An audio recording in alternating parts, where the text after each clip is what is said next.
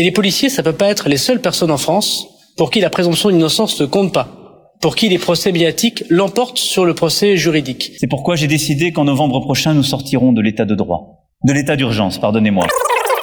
C'est pourquoi j'ai décidé qu'en novembre prochain, nous sortirons de l'état de droit. De l'état d'urgence, pardonnez-moi. Causecommune.fm Bonjour et bienvenue à toutes et à tous. Merci à Jean-Philippe. Euh, j'ai oublié son nom. Je, je, je, putain, j'oublie le nom des, euh, des, des animateurs qui, euh, qui, qui sont. Voilà, j'ai, j'ai, un, j'ai un vieux trou. Bon, merci. T'as la même à- maladie mais- que moi. Ouais, merci. le vieux trou.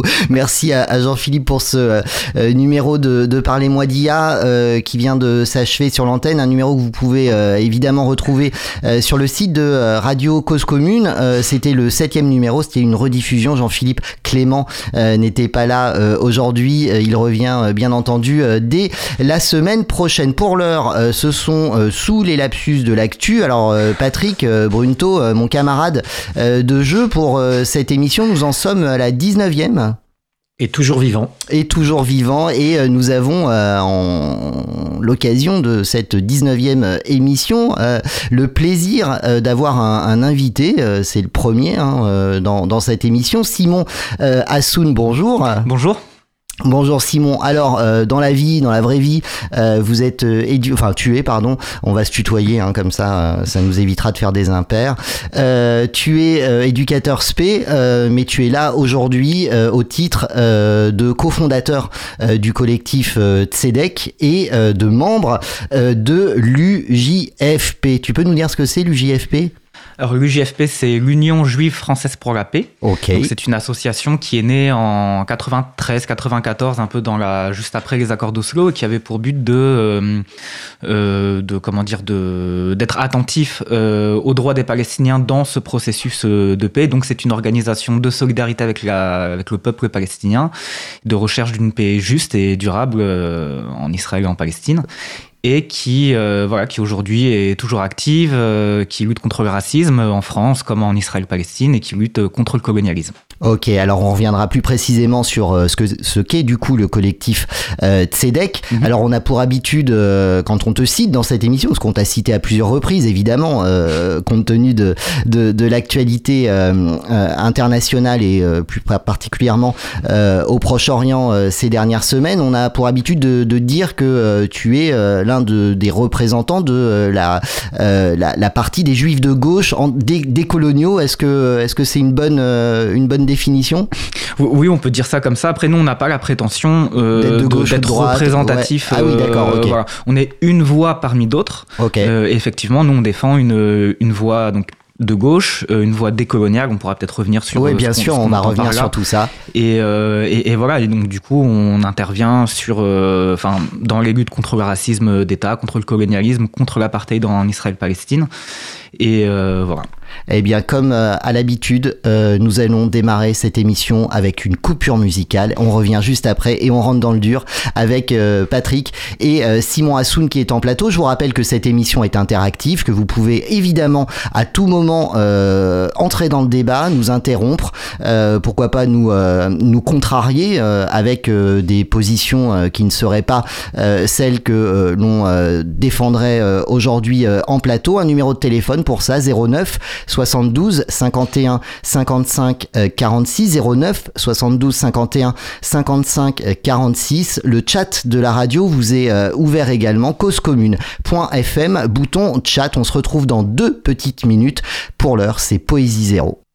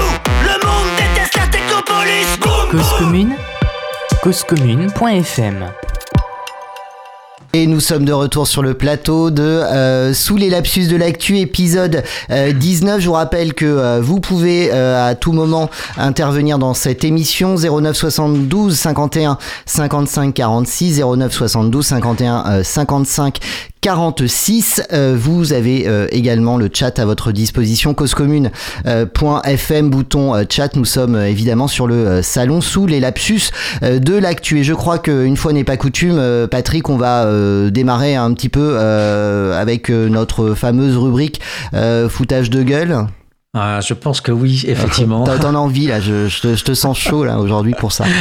Oui, ben en plus, ça, ça va faire une, euh, une transition avec euh, le débat qu'on va avoir sur la Palestine, euh, donc avec, euh, avec Simon Hassoun. Donc, euh, que, mais bien sûr, je, bonjour aussi, Simon, j'ai pas eu le temps de, de se présenter. Et, et donc, euh, oui, parce qu'en fait, qu'est-ce qui se passe derrière euh, cette histoire euh, qui euh, dépasse le fait divers avec euh, Thomas euh, dans ce petit village de Crépole. Qu'est-ce qui se joue en fait? Bah, il, se joue comme d'habitude une saturation de, de- des médias au niveau de la diabolisation de l'arabe, de l'islam, de des cités, des banlieues avec une dramatisation absolue qui, renvoie à des termes tels que déshumanisation, barbarisation, sauvagement, etc. par rapport à quelque chose qui est relativement banal, puisque les balles ont, toujours été les lieux euh, de, euh, de l'expression euh, masculine euh, et voire machiste dans les classes populaires. Il y a toujours eu des bagarres, et je lisais encore hier soir euh, euh, la morale de la question sociale de Numa Murar, et par hasard, je tombe dans une des pages du bouquin en plein milieu, et vraiment, alors là, c'est la coïncidence incroyable, où euh, Numa Murar parle des balles avec un type qui venait de sortir son couteau et qui avait blessé mortellement un, un des participants.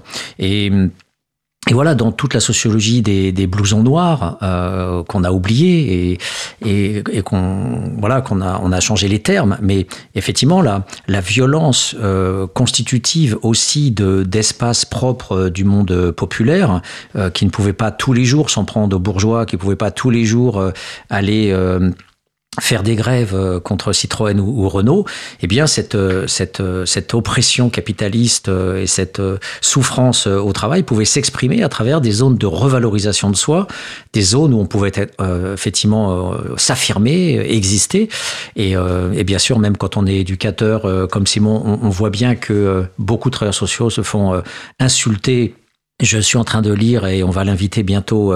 Euh, Cédric euh, Cesbron, euh, je ne sais plus exactement comment il s'appelle, mais qui vient de sortir un bouquin sur les CHRS et sur la vie dans les CHRS. Et c'est voilà, c'est beaucoup de violence physique, beaucoup d'insultes, de les mecs sont, sont sont remis dans les cordes en permanence. Donc il y a vraiment une guerre sociale qui existe à l'intérieur. Voilà. Donc la classe populaire opprimée a besoin de cette inversion pour exister. Et hélas, euh, bah, hélas, ça se fait dans l'entre-soi. C'est-à-dire que c'est, une sorte d'entropie où le prolo tue du prolo, bouffe du prolo, euh, et, se trompe de cible. Et c'est là où, effectivement, Marx disait, bah, au lieu d'avoir une conscience pour soi, eh le, le sous-prolétaire, hein, ce que Foucault appelait la plèbe sous-prolétaire, eh bien, souvent va, va se castagner euh, dans l'entre-soi. Mais même dans la classe ouvrière, même quand on est communiste, CGT ou engagé, il y a aussi cette euh, dignité qui passe par euh, les rixes, euh, les provocations, et, même il y avait des thèses qui ont été faites fréquemment depuis des dizaines d'années sur les ritualités masculines, notamment chez les paysans aussi. Et le rite avant de faire le service militaire, c'était d'aller foutre sur la gueule au village d'en face.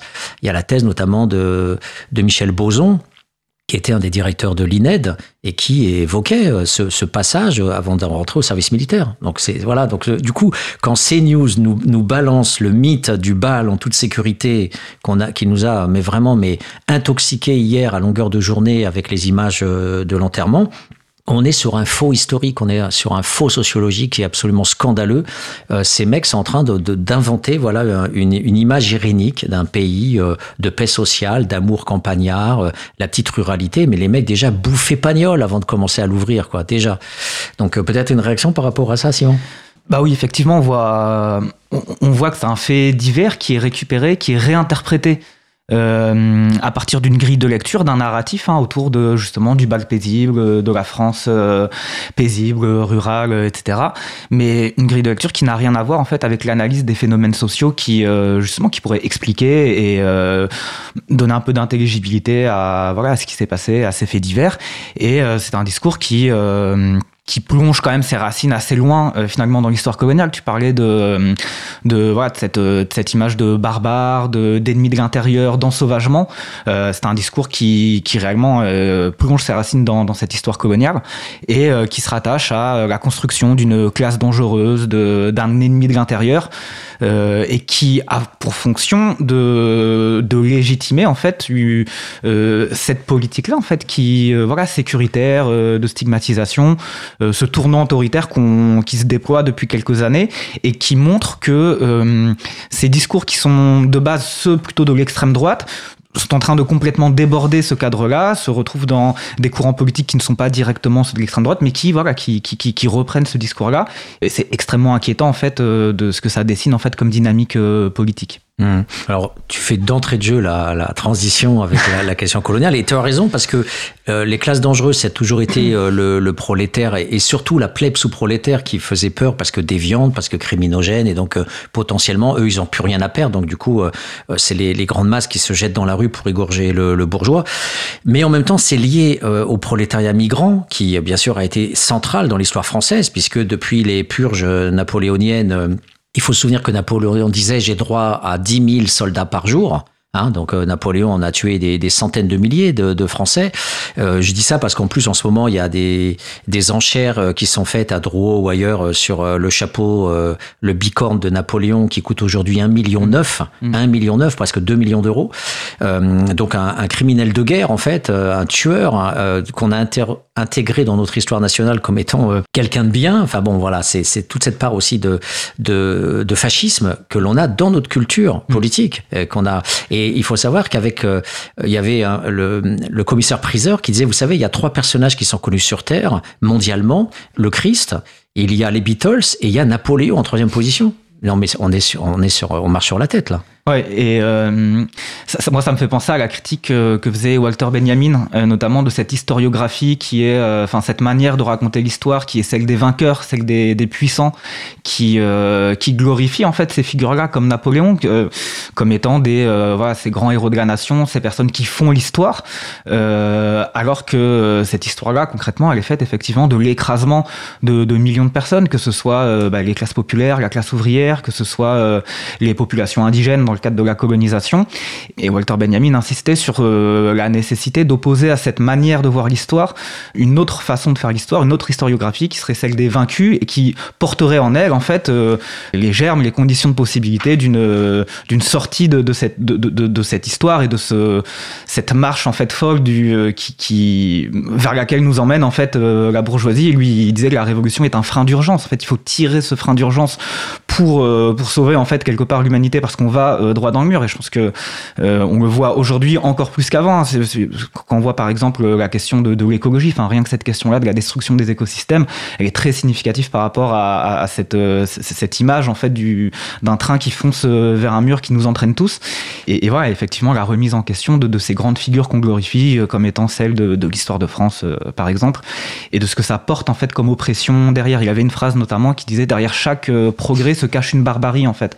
Derrière chaque euh, élément de culture, élé- élément de, progressisme qui, peut être mis en avant dans l'histoire de l'Occident, se cache un envers du décor euh, qui est fait de ces conditions euh, qui ont été celles de, voilà, de l'avancée en fait de la, de la civilisation occidentale, qui se faisait aussi sur bah, la question de l'exploitation, la question de l'oppression coloniale, la question de l'accaparement brutal et sauvage des, terres perçues comme des terres disponibles, des peuples perçus comme étant des peuples colonisables et, qui ont fait l'histoire de, de nos pays. Alors je disais il y a, il y a, quelque temps, on va y revenir parce que j'ai le cerveau parfois qui part euh, en vrille. Donc euh, du coup, euh, sur l'histoire des États-Unis, c'est une parenthèse. On va pas oublier encore le fait divers entre guillemets parce que CNews euh, nous racontait des choses qu'il ne faut pas louper. C'est très très riche. Mais là, par rapport à ce que tu disais sur l'histoire coloniale, je voulais aussi dire, c'est un, un- voilà, même si on va en parler à- par rapport à bien sûr à la Palestine, mais essayer de comprendre pourquoi il y a un attachement indéfectible des États-Unis par rapport à Israël. Et donc, je lisais par hasard une histoire des classes populaires aux États-Unis qui n'avait rien à voir avec le, truc, et ça reparlait des, fondamentaux américains. Et dans le bouquin, en fait, euh, il y avait des trucs absolument dingues qui étaient racontés, euh, à savoir que les États-Unis sont créés sur un génocide. Les États-Unis sont créés sur le génocide des Indiens. Comme les Français ont tué tous les Arawaks en Caraïbes, pareil pour les Espagnols, pareil pour les Hollandais, etc. En fait, on a tous fonctionné sur des génocides. Euh, alors ces génocides étaient plus ou moins bien réussis, mais en tout cas pour les Arawaks, euh, c'est clair, c'était parfaitement bien réussi, euh, notamment pour la Martinique et la Guadeloupe. Et alors il en reste quelques-uns à la Dominique, mais très très peu. Et, et donc les Américains euh, sont à la fois euh, des colons ultra religieux, donc des, des, protestants, euh, des, puritains avec des pasteurs. On a parfois quelques films euh, ou des, des, séries où on voit effectivement que la communauté est liée par euh, la religion et par un pasteur, on pourrait dire, fondamentaliste. Et ce sont ces communautés ultra-religieuses qui disaient que, un, Dieu leur avait donné la terre, Dieu leur avait donné la terre, donc Eretz Israël, ça me fait penser à ça aussi. Hein. Dieu leur avait donné la terre et ils avaient le droit, parce que Dieu leur a donné la terre, d'exterminer ceux qui étaient sur cette terre, parce que forcément ils étaient étrangers, alors même qu'ils y vivaient avant, quoi.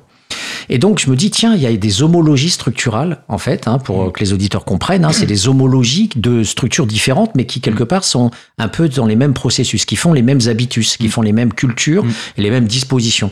Et comme on a les trois monothéismes qui se jouent aussi dans ces systèmes-là, ben les protestants peuvent être aussi solidaires d'Israël. Donc ce soutien aujourd'hui indéfectible des États-Unis, qui vient après les Anglais, qui vient aussi après les Français, etc., euh, pourrait éventuellement être expliqué aussi par cette sorte de congruence euh, d'histoire commune, surdéterminée par le religieux.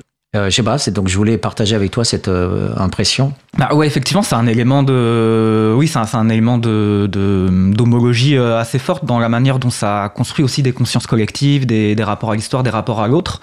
Euh, D'autant plus que, euh, en ce qui concerne les, les protestants américains et notamment les, les évangélistes, il y a aussi un, un- un élément idéologique euh, très fort parce que dans leur vision eschatologique du monde, euh, il faut que euh, tous les juifs soient rassemblés dans, euh, dans la terre d'Israël pour, voilà, pour pouvoir avancer vers ce processus de, fin des temps et de rédemption. Ce qui est aussi une, enfin, il y a, une dimension euh, judéophobe, ou antisémite aussi dans cette vision, parce que c'est le peuple juif qui est considéré comme peuple déicide et qui est amené à être le peuple témoin de la résurrection du, du Christ, enfin, et- etc. Et ce qui explique euh, en partie le, le soutien extrêmement fort euh, qu'il y a de la part de ces milieux évangélistes à la politique israélienne, y compris à, dans ses versions les plus euh, en fait, les plus extrémistes. Euh, par exemple, euh, la, question de la reconstruction d'un troisième temple euh, à Jérusalem, à la place de, la mosquée d'Al-Aqsa, qui est une cause très, voilà, très partagée par ces milieux-là, avec énormément de, soutien financier, de soutien politique, etc.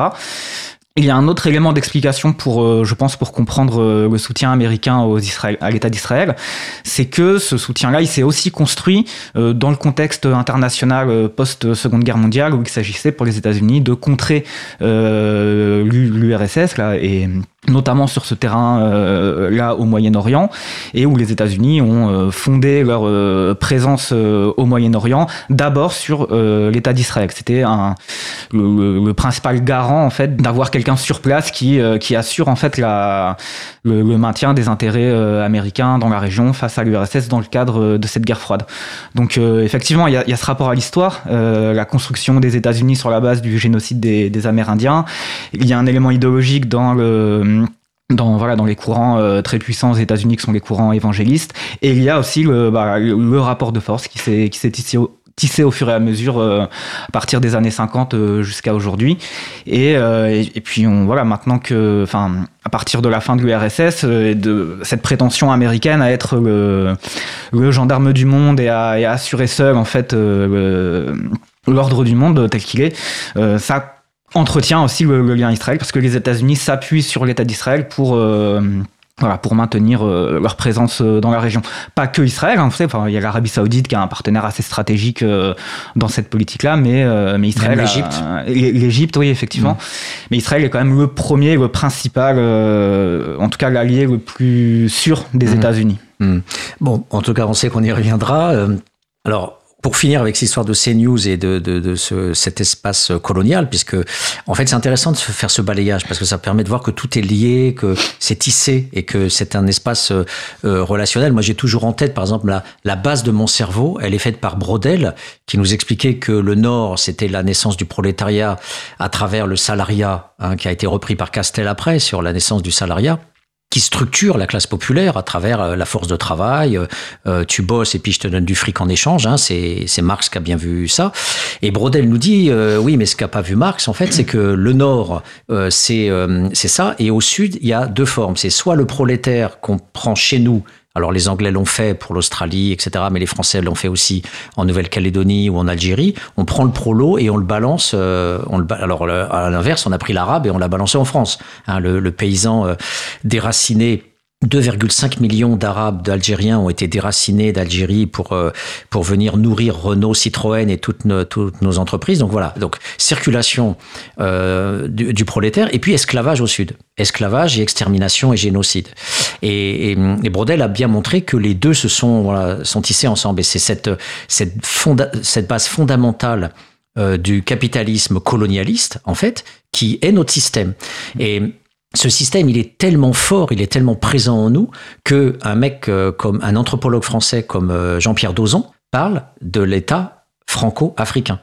Il dit pas qu'il y a la France et à côté il y a l'Afrique. Il dit notre État. Alors, sauf que là maintenant c'est daté puisqu'on voit que la France-Afrique on s'en prend plein la figure et qu'on est en train de déjecter de l'Afrique. Donc l'État franco-africain c'est bientôt fini, j'espère. Mais en tout cas, il y a cette et, donc voilà par, par rapport à ce raisonnement, on a sur euh, euh, CNews, les, les relents de cette vision euh, euh, raciste euh, qui est constitutive de ce colonialisme, parce qu'il faut forcément les considérer comme des sous-hommes pour qu'on ait, on ait le droit d'aller chez eux.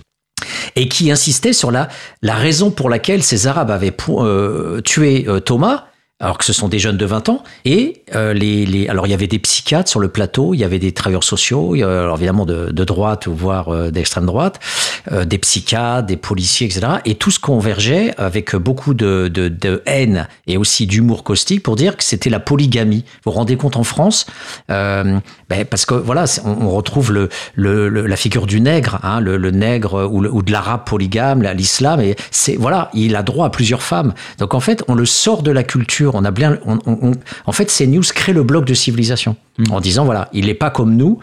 Euh, ces, ces gosses sont perdus et veulent nous tuer parce que le français est monogame, mais eux, ils ont évolué avec des pères qui baisaient à droite à gauche et qui avaient des femmes dispersées dans plusieurs appartements en volant nos aides sociales, en volant nos prestations sociales. Et, et donc, euh, du coup, euh, ben, ces gamins-là n'ont pas de repères. Il dit bien sûr, hein, les fameux repères des travailleurs sociaux. Et du coup, ben, euh, comme ils n'ont pas la loi du père, parce que bien sûr, ils ont avancé la loi du père, la parentalité, etc. Et bien forcément, euh, la première chose que tu fais quand tu descends de ton immeuble, c'est que tu prends un couteau pour aller tuer un blanc. Hmm. Ouais, c'est- extrêmement violent en fait comme discours euh, quand on sait euh, bah, qui sont ces familles dont on parle et dans quelle situation elles sont. Enfin, il y a une espèce d'évacuation de toutes euh, les conditions, euh, de toutes leurs conditions de vie et de toute euh, la barbarie aussi qui qui est celle de la pauvreté, de la misère, de, de toutes ces difficultés là.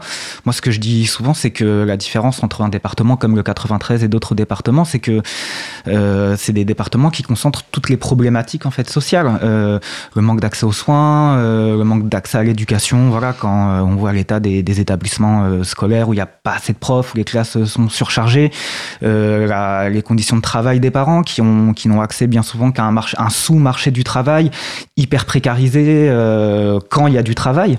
Et on a un discours comme ça très culpabilisateur, très sécuritaire euh, contre ces familles parce que c'est aussi des discours où on dit que voilà c'est des familles qui ne s'occupent pas de leurs enfants qui Mmh. ont une part de responsabilité. Il y a, il y a tout un discours euh, voilà autour de autour de la de la, de la culpabilisation de, de ces familles là et euh, voilà il suffit de, de, de travailler un peu dans ce milieu là pour se rendre compte que ce n'est pas du tout le cas. Alors il y a des défaillances, il y a des carences, il y a énormément de problèmes, effectivement, mais euh, qui ne sont pas du tout de cet ordre-là de, euh, de laisser aller comme ça, où il n'y aurait plus d'autorité, il n'y aurait plus, il n'y aurait que des parents défaillants, euh, voilà, pas du tout.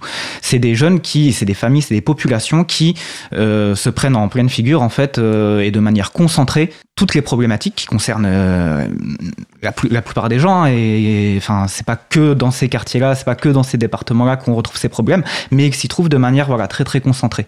Et, euh, et effectivement, on peut très bien rattacher ce discours-là avec euh, ce regard colonial qui est porté sur ces populations, quand bien même extrait française, euh, née en France, euh, française depuis même plusieurs générations, on se rend compte que euh, il y a une transmission intergénérationnelle de ce stigmate-là du, du colonisé, de l'indigène, avec tout ce qui s'y rattache euh, derrière, et on, ça donne un peu l'impression qu'ils ne seront jamais en fait considérés comme des Français comme les autres du fait de, euh, de, leur, de leur origine, du fait qu'ils descendent de l'immigration euh, post-coloniale. Et on voit bien la permanence en fait de, de, de la colonialité qu'il y a dans ce regard, dans cette manière d'en parler. Euh, voilà, donc ça, ça dit bien tout ça. Alors aussi il y a une question que je peux, enfin que je trouve intéressante à te poser au- aussi en tant que en tant que juif, c'est-à-dire euh, on associe aujourd'hui de, de par l'histoire coloniale française euh, en Algérie notamment euh, toute cette circulation, toute ce- cette prise de, des forces productives qui, qui ont été euh, avec des intermédiaires, y compris l'État algérien, hein, pour euh, aussi liquider les poches de, de chômage et de sous-prolétaires, de les balancer en France, etc. Ça a bien servi aussi l'État algérien. Et donc on associe beaucoup aujourd'hui le maghrébin avec le prolétaire, maghrébin, prolétaire ou sous-prolétaire. Et qu'en est-il des juifs justement? Parce qu'on parle par exemple des prolos du sentier qui, qui sont aussi exploités par des juifs dans des entreprises capitalistes ou autres.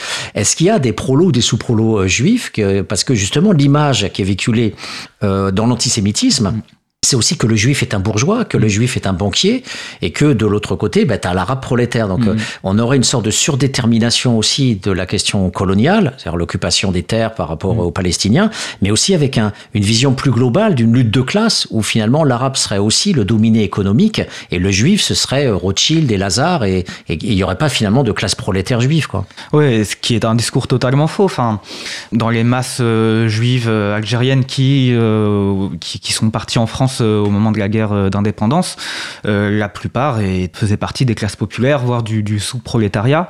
Elles sont arrivées dans les mêmes endroits finalement qu'arrivaient les masses algériennes musulmanes, donc c'est-à-dire dans les quartiers d'immigration. Dans les villes euh, populaires, il y en a des, très connus, on peut parler de Sarcelles, on peut parler de la Courneuve, d'Aubervilliers, euh, de tous ces endroits-là. Et euh, la majorité de ces gens-là font partie de la classe ouvrière, du prolétariat. Ce sont des gens qui, euh, qui sont ouvriers ou qui sont des petits commerçants ou qui vivent de petits métiers, et jusqu'à évidemment encore aujourd'hui. Et c'est vrai que ce- cette représentation-là du juif riche, en fait, au final, ça repose sur ce, ce Du juif que riche.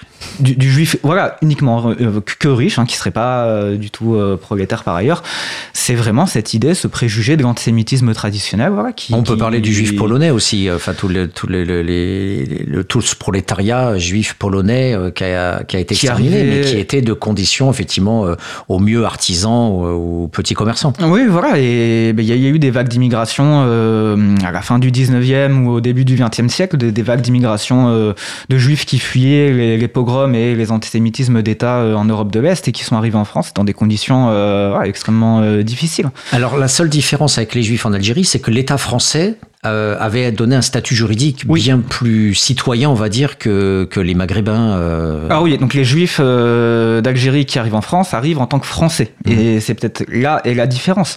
Après, ce qui est intéressant, c'est de revenir sur euh, ce processus de, de francisa- francisation euh, des juifs euh, d'Algérie qui s'est fait de manière assez autoritaire, puisque euh, donc on, on connaît le décret Crémieux qui accorde euh, entre guillemets la nationalité aux juifs. Euh, ce qu'on sait moins, c'est que quelques années auparavant, j'ai pas envie de dire de bêtises, mais je crois que c'est 1865, il y a un senatus consulte euh, qui est euh, qui est promulgué euh, en France et qui ouvre l'accès à la nationalité française aux juifs comme aux indigènes euh, musulmans. Le résultat de cette politique-là, ça a été un gros échec parce que très très peu de juifs en fait ont fait ce pas-là parce que ça impliquait de renoncer au statut personnel, ça impliquait de renoncer voilà aux tribunaux rabbiniques, etc. Et ce n'était pas quelque chose qui a été euh, massivement suivi euh, par la population. Et donc quelques années après, le décret Crémieux impose en réalité la nationalité aux seuls juifs euh, d'Algérie et accentue en fait ce fossé qui était qui, qui, se crée en fait entre les indigènes musulmans et les indigènes juifs euh, et qui s'inscrit dans le cadre d'une politique voilà qu'on pourrait résumer hein, euh, c'est un peu divisé pour mieux régner c'est jouer sur les différentes minorités pour favoriser l'autorité de l'État et sa légitimité. Et donc effectivement les, juifs d'Algérie quand ils arrivent en France ils arrivent en tant que français.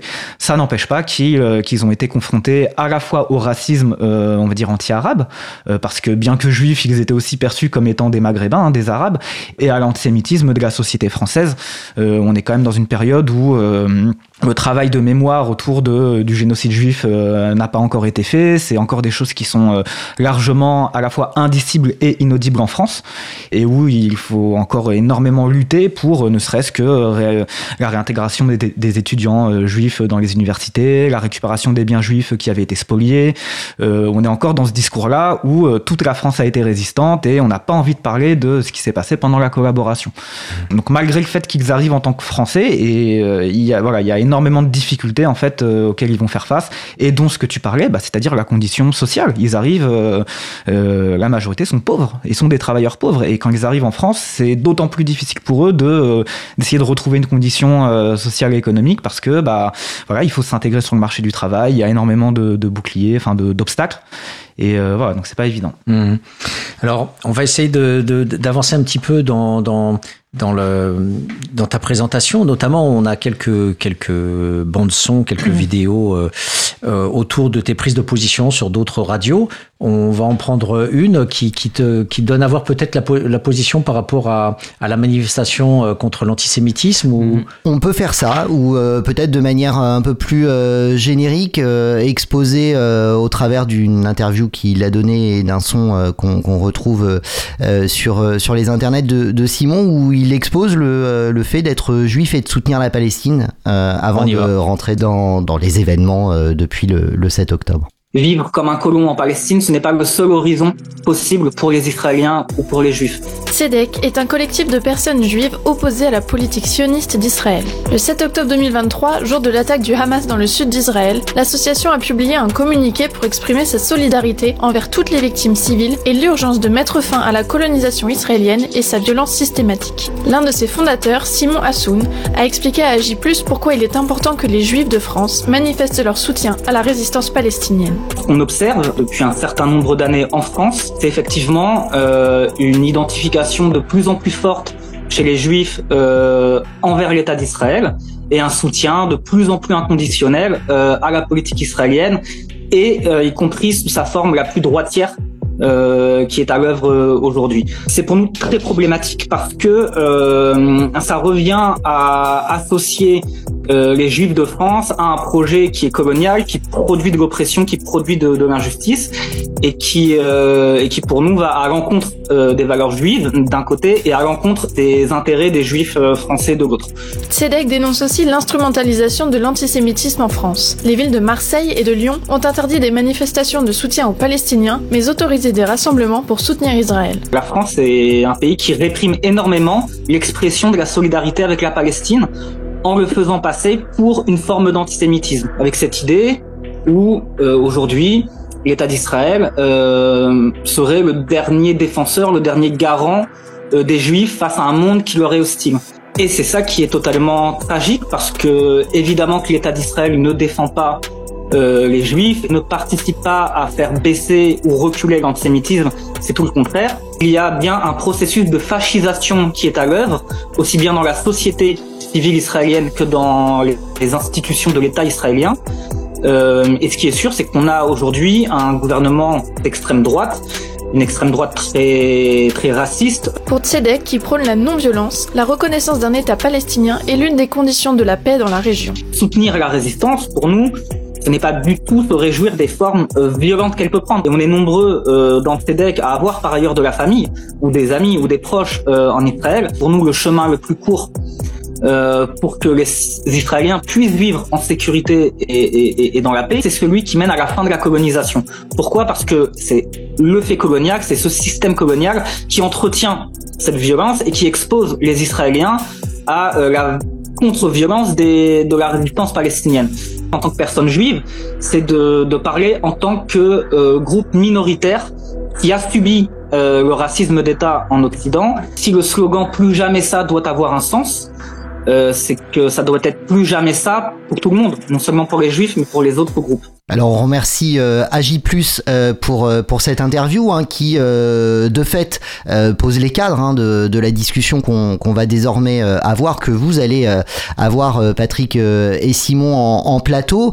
On a l'essentiel des des positions hein, politiques adoptées par le collectif Tzedek dont tu es le cofondateur. Simon peut-être quelques mots du coup pour introduire Tzedek depuis quand ça existe. Euh, voilà.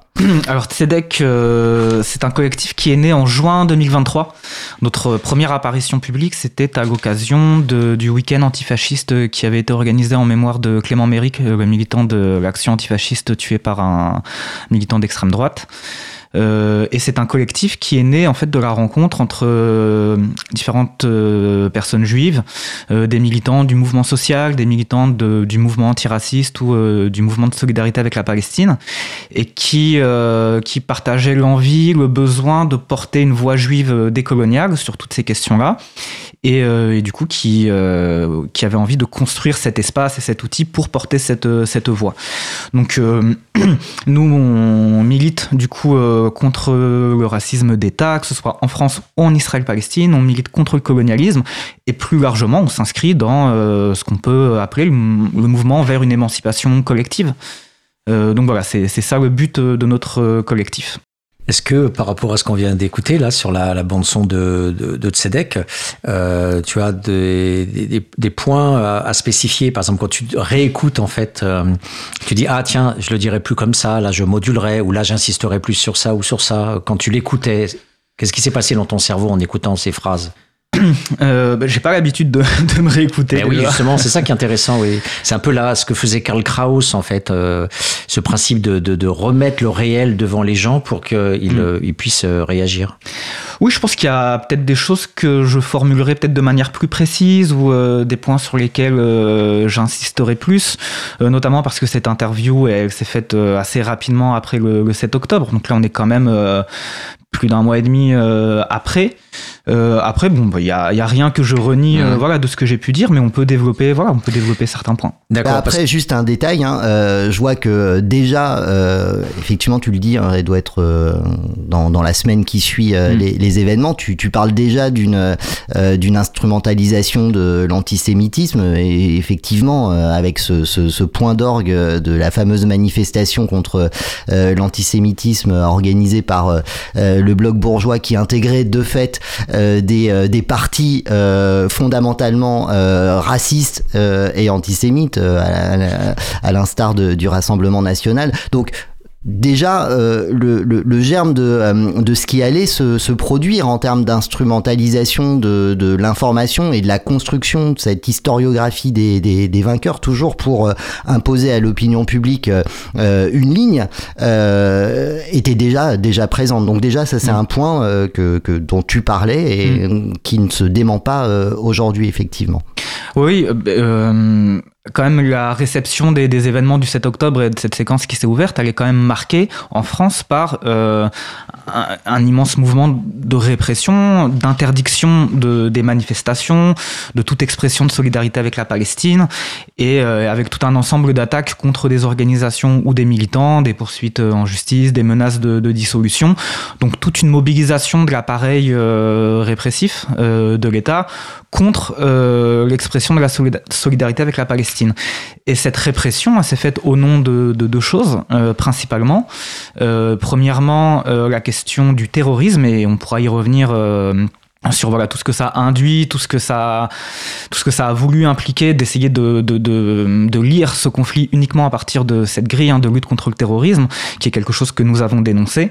Et l'autre élément, c'est au nom de la lutte contre l'antisémitisme et avec une euh, effectivement une instrumentalisation de ce qu'on pouvait observer comme phénomènes sociaux, y, y compris euh, la recrudescence euh, bien réelle des actes antisémites et de ce détournement en fait de cette lutte contre l'antisémitisme, non pas pour faire reculer les actes antisémites ou les opinions antisémites, mais pour légitimer la position euh, de l'État français sur ce conflit, euh, son soutien inconditionnel euh, à la politique israélienne et démenti hein, par la présidente de l'Assemblée nationale. Qui a été par démenti. Exemple. Bon après ouais. on a non, non, tous vu on a effectivement, les vidéos, voilà. les... effectivement, euh, on a tous vu qu'elle avait effectivement dit ça, mais même si elle ne l'avait pas dit, c'est une position qui transparaît de, euh, de, de, de, voilà des différentes déclarations de, de, de, représentants de la France, euh, y compris à l'ONU, hein, y compris par les votes euh, de la représentation française à l'ONU. Voilà, c'est une politique qui, au moins depuis Sarkozy, s'est largement affirmée hein, de soutien inconditionnel à la politique israélienne, et y compris à ses gouvernements les plus à droite, comme c'est le cas avec le gouvernement israélien actuel. Donc nous, ce qu'on dénonce euh, dans, cette politique, c'est aussi les euh, conséquences délétères qu'elle qu a pour la lutte contre l'antisémitisme, en termes de, confusion que ça entraîne, de tension, euh, de enfin, nous ce qu'on dit un peu, c'est que si on voulait euh, monter euh, les, les, communautés arabes et juives les unes contre les autres, on ne s'y prendrait pas autrement en réalité, parce que on d'un côté, on interdit euh, l'expression des affects hein, de, de, de, de, cette population arabo-musulmane qui, euh, qui s'identifie euh, en partie à ce que vit le peuple palestinien. Pour qui c'est une cause qui compte, la Palestine, pour les populations arabo-musulmanes, au même titre que la question d'Israël est une cause qui compte pour énormément de juifs en France. et donc, dans ces conditions-là, la manière dont ça a été reçu et géré par, par la France et par le gouvernement français a provoqué, en tout cas a entretenu une véritable montée de tension euh, parce qu'on interdit les expressions euh, légitimes, parce qu'on interdit les manifestations. Et effectivement euh, ça se ça alimente l'exacerbation de bah de, de, d'un ressentiment anti-juif, euh, d'actes antisémites, et, euh, et ça s'est traduit par, euh, par, une, voilà, par cette recrudescence des actes et par un réel sentiment d'insécurité vécu par, par les juifs et qui est, qui est bien légitime aussi. Et euh, oui, en plus dans un, dans un contexte totalement asymétrique où euh, on observe effectivement une recrudescence euh, des actes antisémites, mais aussi d'actes anti-arabes qui ne sont pas du tout traités de la même façon en fait. Tout à fait. Et du coup, bah, ça alimente des frustrations, évidemment. Euh, ça, ça peut même inspirer euh, beaucoup de, de, de cons de complotisme, de conspirationnisme, euh, et euh, ça donne encore du grain à moudre euh, à l'extrême droite qui instrumentalise tout ça et qu'on retrouve du coup en point d'orgue de cette instrumentalisation dans des dans une manifestation qu'on nous présente comme une grande manifestation contre l'antisémitisme. en fait, tout tout s'accorde pour que ce soit, mais de plus en plus la merde en fait. Ouais, tout à fait. c'est non seulement une, une recrudescence d'actes euh, islamophobe ou anti-arabe, mais c'est aussi une libération de Bien la sûr, parole, de la parole islamophobe ouais. de manière complètement décomplexée et légitimée par le fait que ça se passe dans euh, les grandes chaînes du paysage médiatique. Tout à fait.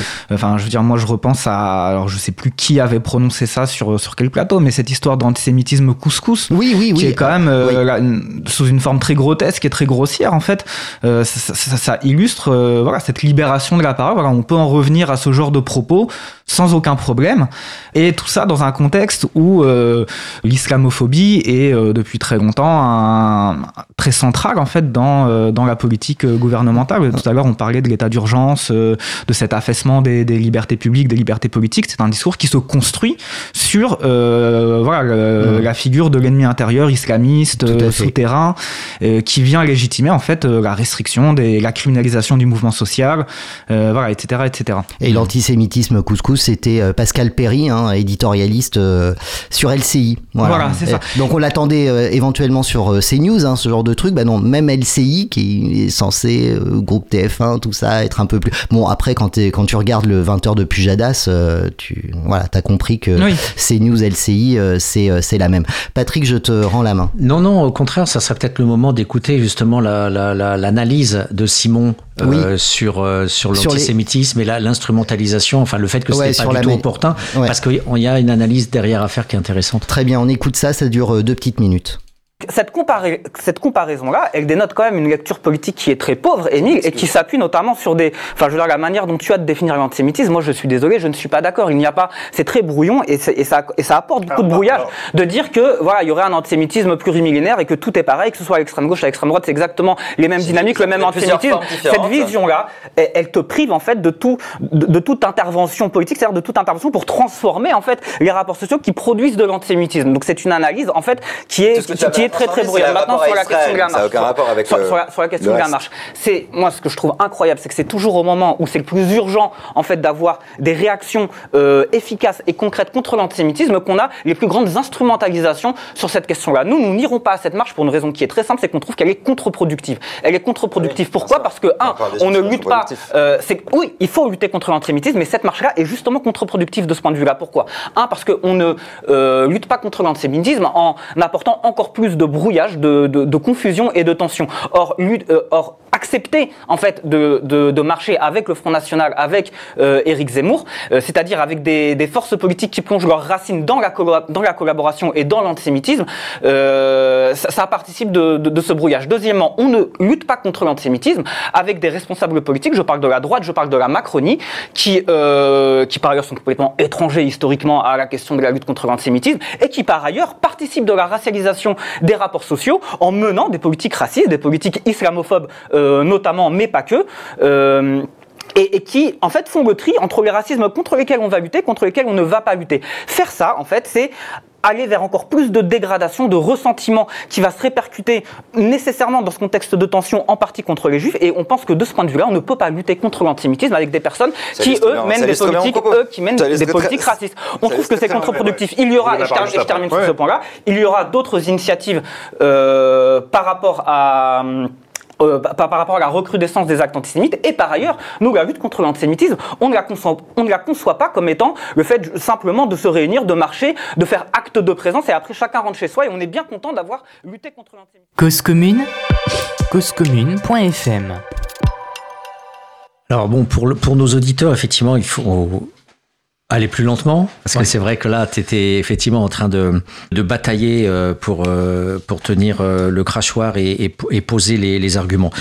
Euh, J'aimerais repartir sur la base de l'antisémitisme autour de l'essentialisme que tu dénonces en disant il y aura un essentialisme, il y aura un antisémitisme qui, qui, qui planerait comme ça dans, dans les millénaires. Et pour que les éditeurs comprennent, parce que c'est une question cruciale dans la réflexion euh, autour des identités et autour du racisme. En fait, on pourrait dire, euh, sans du tout provoquer, que euh, le juif n'existe pas, le français n'existe pas, l'arabe n'existe pas. Ce sont des construits, en fait, sociaux et historiques, mais en plus, avec des, énormes divisions. Si je prends par exemple les Palestiniens, il n'y a pas de Palestiniens parce qu'il y a le Palestinien qui est israélien, il y a le Palestinien qui a quitté la Nakba en 48 et qui est parti en Jordanie ou dans un camp de réfugiés au Liban ou dans la diaspora en Angleterre ou aux États-Unis. T'as celui qui est diasporique de 67 avec les territoires occupés. Euh, T'as les enfants qui sont nés depuis avec des nouvelles générations. Donc où est le Palestinien? Le français entre le breton, le basque, le savoyard, etc. On dit il est où le français? Est-ce qu'il serait justement dans le mythe de ces en disant euh, le paysan ou le rural de, de Crépole, c'est l'autre français, donc euh, etc. Et le juif, c'est pareil. Quel, euh, rapport entre le juif polonais et on le sait bien en Israël que tout le monde se fout sur la gueule aussi là-dessus, entre le juif russe ou, po- ou polonais ou de l'est qui fuit les pogroms, entre le juif américain, j'ai le bouquin encore à la maison de Louis Wirtz, le ghetto juif aux États-Unis ou l'antisémitisme américain parce qu'on parlait du protestantisme, mais l'Amérique, que ça soit les noirs ou les juifs, ils ont été confinés dans des ghettos jusqu'à une période récente. Donc il y y a aussi le juif américain qui s'en est sorti, mais qui était auparavant encagé euh, dans des territoires imposés. Euh, il y a le effectivement le, le juif qui était déjà en Palestine, celui qui a vécu des, des émigrations. Il y a tout, tout un ensemble. Et puis le juif éthiopien. Enfin, il y a des juifs noirs, il y a des juifs blancs, il y a des juifs. Donc la première question, c'est que pour parler d'un antisémitisme euh, qui est déjà par nature, euh, qui nous qui nous dérive vers un essentialisme, l'antisémitisme, comme il y aurait l'antisémite, euh, bah, la question positive, c'est y a-t-il aussi voilà des euh, et on s'autorise même pas à parler comme ça parce que euh, d'entrée de jeu, quand on dit bah oui, mais le français existe-t-il euh, Bourdieu disait la jeunesse n'existe pas Là, dans question de sociologie. Il dit la jeunesse, c'est une c'est une construction aberrante parce que le, le jeune prolo et le jeune bourgeois n'ont rien à dans leurs destins sociaux et dans la manière dont ils vont, notamment les jeunes, dans les balles populaires, alors que le juif, le jeune bourgeois qui va se retrouver dans son monde à lui du 16e ou du 8e, il va aller dans les rallyes. Il, il va pas aller dans les balles. Donc ils sont, ils sont dans des apartheids sociaux, ils sont dans des cloisonnements sociaux. C'est pour ça que les Pinson Charlot parlaient du Gotha des riches. Hein, euh, voilà, il y a des.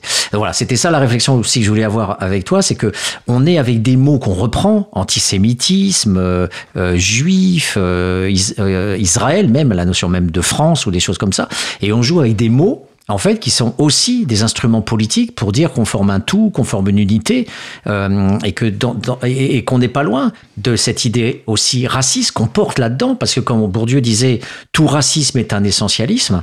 À partir du moment où on joue avec ces mots unitaires et collectivistes, on, on est pris aussi par ces images quelque part racialisantes et racistes, en disant le juif. Dès qu'on commence à dire le juif, ça, ça fait raciste de dire le juif, ça fait antisémite. Et, et parce que justement, on joue avec ces voilà. Donc je voudrais savoir comment toi tu, tu te positionnes par rapport à toutes ces étiquettes, tous ces mots qui nous piègent, qui nous assignent à des places et qui, qui sont finalement tous dangereux et, et on s'en prend plein la figure dans tous les sens quoi. Oui, effectivement, on pourrait dire que euh, c'est l'histoire qui façonne euh, nos consciences collectives et du coup nos identités, que cette histoire étant, enfin, relevant de, de, différentes dynamiques, de différents processus. euh, elle implique des catégories, voilà, très très différentes. Effectivement, l'histoire des Juifs en Pologne, c'est pas du tout la même histoire que les Juifs au Maroc, par exemple et que à partir de enfin en plus de, de ça en plus de du fait que ce soit l'histoire qui, qui, qui façonne un peu tout ça et que effectivement vu la diversité des histoires la pluralité de, des histoires ça, ça donne des catégories très très différentes il y a aussi toute la question des, des idéologies et des romans nationaux qui Mhm. viennent euh, construire des, euh, des représentations euh, uniques hein, voilà, de ce qu'est le juif, de ce qu'est le français. Mhm. Euh, il y a des parallèles intéressants à faire entre, par exemple, euh, la construction du roman national français, hein, avec, euh, par, exemple, nos ancêtres les Gaulois, Mhm. et la construction du roman national israélien sur euh, cette, euh, cette vision d'une histoire juive euh, unique euh, qui irait dans un seul sens et dont l'État d'Israël serait euh, la poursuite naturelle euh, et unique. Effectivement, tout ça relève d'éléments idéologiques, de romans nation- nationaux qui ne sont pas, qui, qui forcément tordent le- un petit peu la réalité et euh, pour la faire rentrer dans des, dans des cases qui vont être après mobilisées dans des discours politiques. Et euh, effectivement, quand on rentre dans la complexité, quand on aborde ces questions-là en tant que sociologue ou qu'historien, c'est-à-dire en tant que scientifique, on peut déconstruire tout ça et se rendre compte que ce n'est pas du tout euh, fidèle en fait à la réalité qui est vécue. Maintenant, sur cette question d'antisémitisme, moi, ce que je reprochais à Émile Ackermann, avec qui je, débattais dans l'extrait qu'on a écouté, c'est que euh, c'est un peu la même chose qu'il applique à la question de l'antisémitisme, c'est-à-dire de dire que l'antisémitisme serait un phénomène ahistorique aurait toujours existé sous une même forme, y compris avec des différences, mais qui finalement, on pourrait dire que de l'Antiquité à aujourd'hui, il y a l'antisémitisme et, euh, et que tout tout ce qui peut être rentré dans cette catégorie-là serait égal à, ce qu'il y a dedans. Par exemple, euh, l'antisémitisme du régime euh, nazi, par exemple, serait euh, en tout et pour tout équivalent aux, représentations antisémites qu'on retrouve dans, par exemple, les classes populaires issues de l'immigration postcoloniale en France, ou qu'on retrouve dans les masses palestiniennes, etc., etc. Or, cette vision des choses, cette manière de présenter les choses, elle empêche justement de, de saisir les tenants, les aboutissants, les phénomènes sociaux qui sont derrière. Et, et elles empêchent en fait d'avoir une, une lecture euh, réaliste qui, qui, qui pourrait en fait ouvrir la voie à, euh, à, voilà, à comment intervenir en fait pour faire reculer l'antisémitisme, par exemple euh, en France, dans les classes populaires, ou pour faire reculer l'antisémitisme dans la bourgeoisie française, ou pour faire reculer l'antisémitisme dans les masses arabes ou dans les pays à majorité musulmane. Euh, et cette manière de faire, un peu à la même manière que les romans nationaux, elle permet de, mettre en place des catégories qui vont légitimer un discours politique. Par exemple, celui de disqualifier euh, la résistance palestinienne parce qu'elle serait antisémite. Sur cette question, on- l'idée c'est pas de nier les éléments euh, anti-juifs ou les, représentations antisémites qu'il peut y avoir, par exemple, euh, dans, euh, dans le discours, dans l'idéologie du, du Hamas, par exemple, parce qu'effectivement il y en a. On pourrait parler de la première charte, on pourrait parler de énormément de déclarations hein, de ses dirigeants. L'idée c'est pas ça. L'idée c'est d'essayer de de, comprendre quelle fonction euh, ces représentations antisémites euh, jouent dans la politique du Hamas et euh, qu'est-ce qui les alimente, euh, voilà, d'où elles viennent et, et du coup comment en fait on pourrait intervenir pour pour les faire reculer. Pour illustrer ce que ce que je suis en train de dire, nous ce qu'on considère c'est que L'antisémitisme qui peut être présent dans les discours du Hamas, il est déterminé avant tout par euh, les rapports sociaux dans lesquels évolue le, Hamas et qui euh, associe en fait euh, la figure du juif à l'israélien et l'israélien au colon. C'est-à-dire que euh, tout ça se, déploie dans des rapports sociaux qui sont déterminés par le fait colonial. Et le ressentiment anti-juif ou antisémite euh, qui, euh, qui, voilà, qui est présent chez le Hamas, mais plus largement en Palestine, il est avant tout déterminé par le fait que euh, la figure du juif est associée à la figure du colon, parce que c'est en tant que juif que euh, les Israéliens ont euh, accès à la terre, euh, ont accès à l'autodétermination nationale qui est garantie par, par l'État d'Israël, etc., etc. Donc voilà, ces manières en fait de évacuer toute la dimension historique et politique de certains termes, elle est, à mon sens, délétère pour vraiment étudier ces phénomènes et vraiment voir quelle piste en fait, quel, quel fil on pourrait tirer pour pour aller vers autre chose, pour dénouer en fait les nœuds qui sont derrière tout ça. Et là, en l'occurrence, euh, quand on parle de la Palestine, c'est le nœud colonial, c'est-à-dire ce système qui embarque euh, et les Juifs israéliens et les Palestiniens dans des rapports sociaux de domination, euh, dans énormément de violence, et qui enferme en fait ces, ces deux populations dans cette conflictualité-là. Alors, dans la deuxième partie de l'émission, on va rentrer plus dans le vif du sujet par rapport à la, à la Palestine pour donner aux auditeurs un certain nombre de, de, de, de faits, de, de débats, de controverses euh, autour de, de, de, de cette terre euh, convoitée et, et disputée euh, depuis, euh, depuis des dizaines et des dizaines d'années. Mais avant, restons un petit peu en France et, et, et, ce que je trouve intéressant effectivement dans ta dénonciation de la Macronie, euh, c'est cette prétention effectivement à dire euh, euh, donc euh, une défense euh, contre l'antisémitisme, mais aussi derrière euh, une, une défense absolue euh, d'Israël. Et que ça, c'est contre-productif par rapport à l'antisémitisme parce que la Macronie elle-même participe à créer non seulement l'antisémitisme, mais de manière plus générique, euh, le racisme euh, par la racialisation des, des rapports sociaux.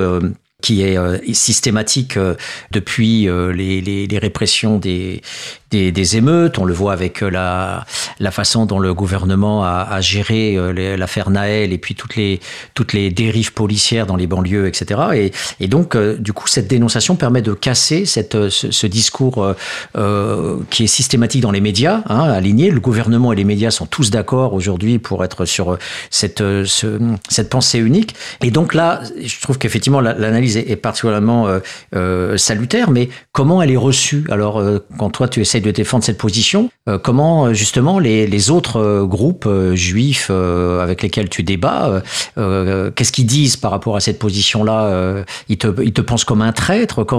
C'est quoi les, les oppositions?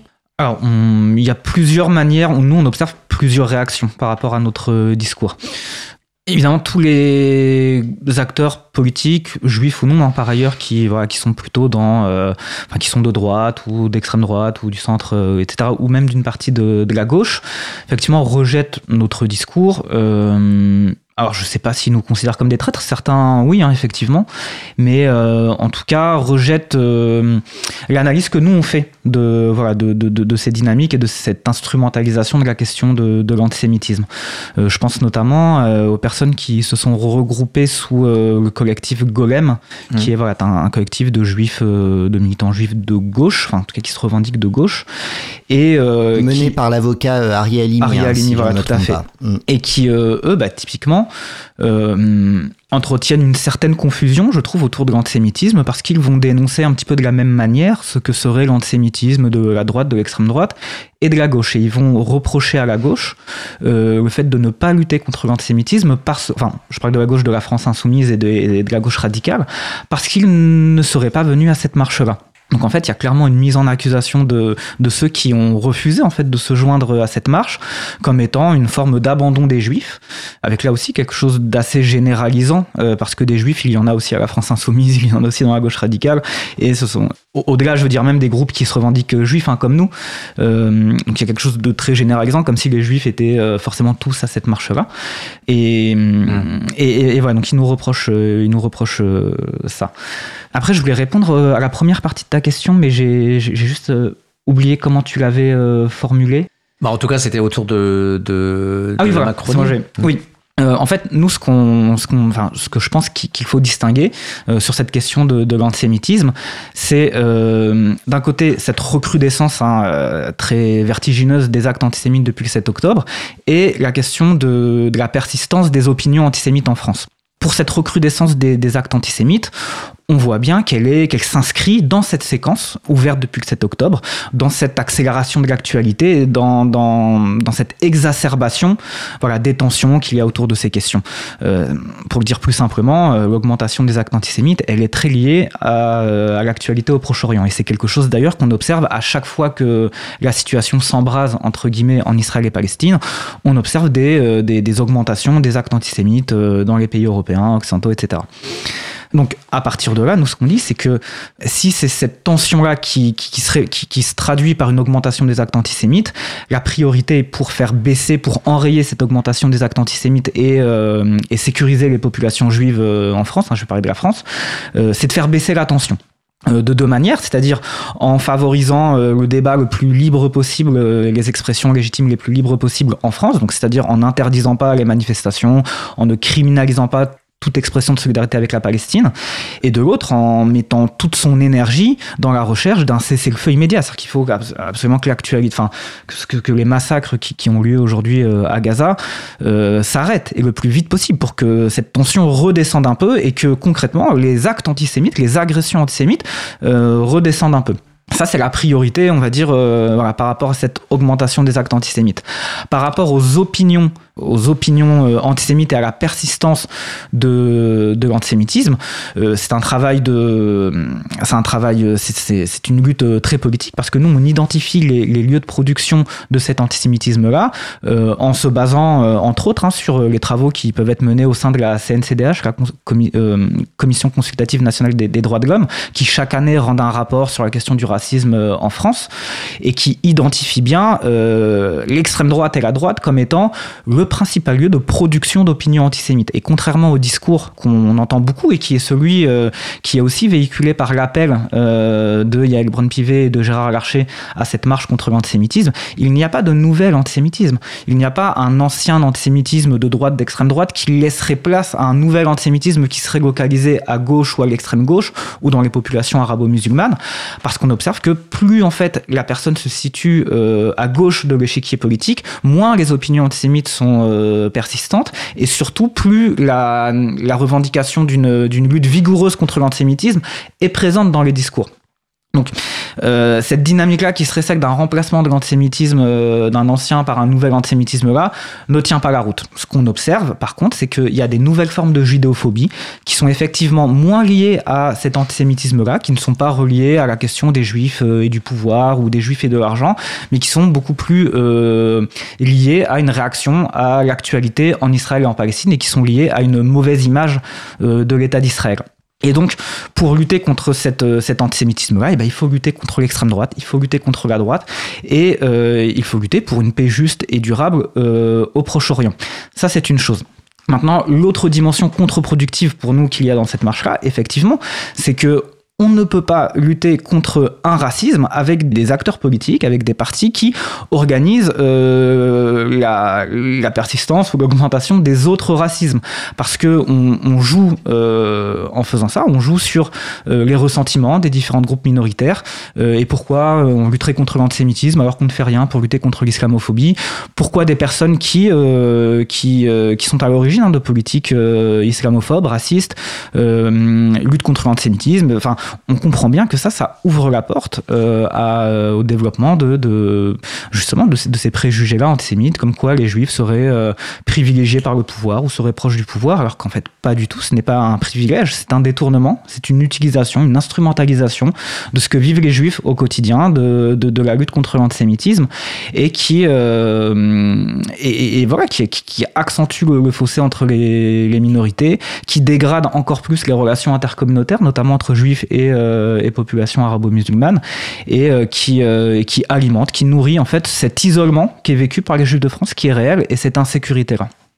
Merci Simon, Patrick. Je vous propose une petite pause musicale hein, pour histoire de nous aérer un petit peu, je vous rappelle juste euh, que vous êtes à l'écoute de euh, Sous les lapsus de l'actu, épisode 19, c'est euh, Cause Commune. Euh, vous nous écoutez sur 93.1 FM à Paris, vous nous écoutez sur le DAB euh, également de la même région et vous nous écoutez surtout partout ailleurs sur causecommune.fm. Le standard vous est ouvert si vous souhaitez intervenir, intervenir pardon, 09 72 51 55 46. Le chat de la radio est également ouvert, Cause Commune Bouton euh, chat. Je vous propose euh, un petit Aurel San, c'est l'odeur de l'essence et on revient juste après.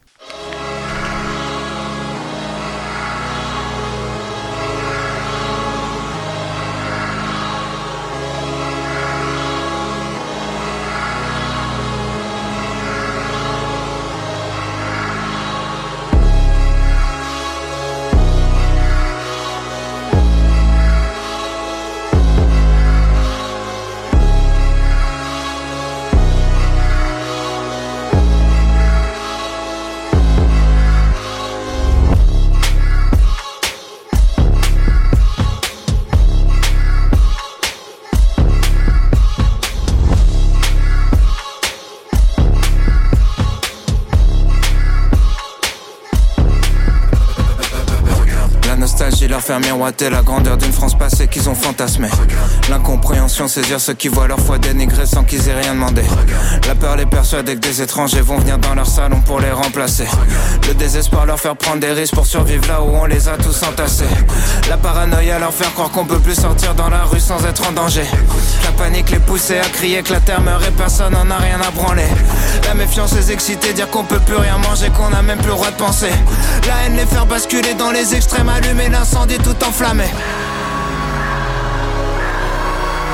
L'odeur de l'essence. L'odeur de l'essence. L'odeur de l'essence. Les jeux sont faits, tous nos leaders ont échoué. Ils seront détruits par la bête qu'ils ont créée. La confiance est morte en même temps que le respect. Qu'est-ce qui nous gouverne La peur et l'anxiété? On s'auto-détruit, on cherche un ennemi. Certains disent c'est foutu, d'autres sont dans le déni. Les milliardaires lèguent à leurs enfants débiles. L'histoire appartient à ceux qui l'ont écrite. Plus personne écoute, tout le monde s'exprime. Personne change d'avis que des débats stériles. Tout le monde s'excite parce que tout le monde s'excite. Que des opinions tranchées, rien n'est jamais précis. Plus le temps de réfléchir, tyrannie des chiffres. Gamin de 12 ans dont les médias citent les tweets. L'intelligence fait moins vendre que la polémique. Battle Royale, c'est chacun pour sa petite équipe. Connard facho, connard hystérique. Tout est réel, tout est systémique. Dès qu'un connard fait quelque chose de mal, quelque part, le monde entier devient susceptible. Les coupables sont d'anciennes victimes. Le sac du mal jamais fini. Tout dégénère, tout est cyclique. Pas de solution que des critiques. Tout le monde est sensible, tout est sensible. Tout le monde est sur la défensive. Sujet sensible, personne sensible. Sensible, sensible, sensible. Tout est sensible. Tout le monde est sur la défensive. Sujet sensible, personne sensible.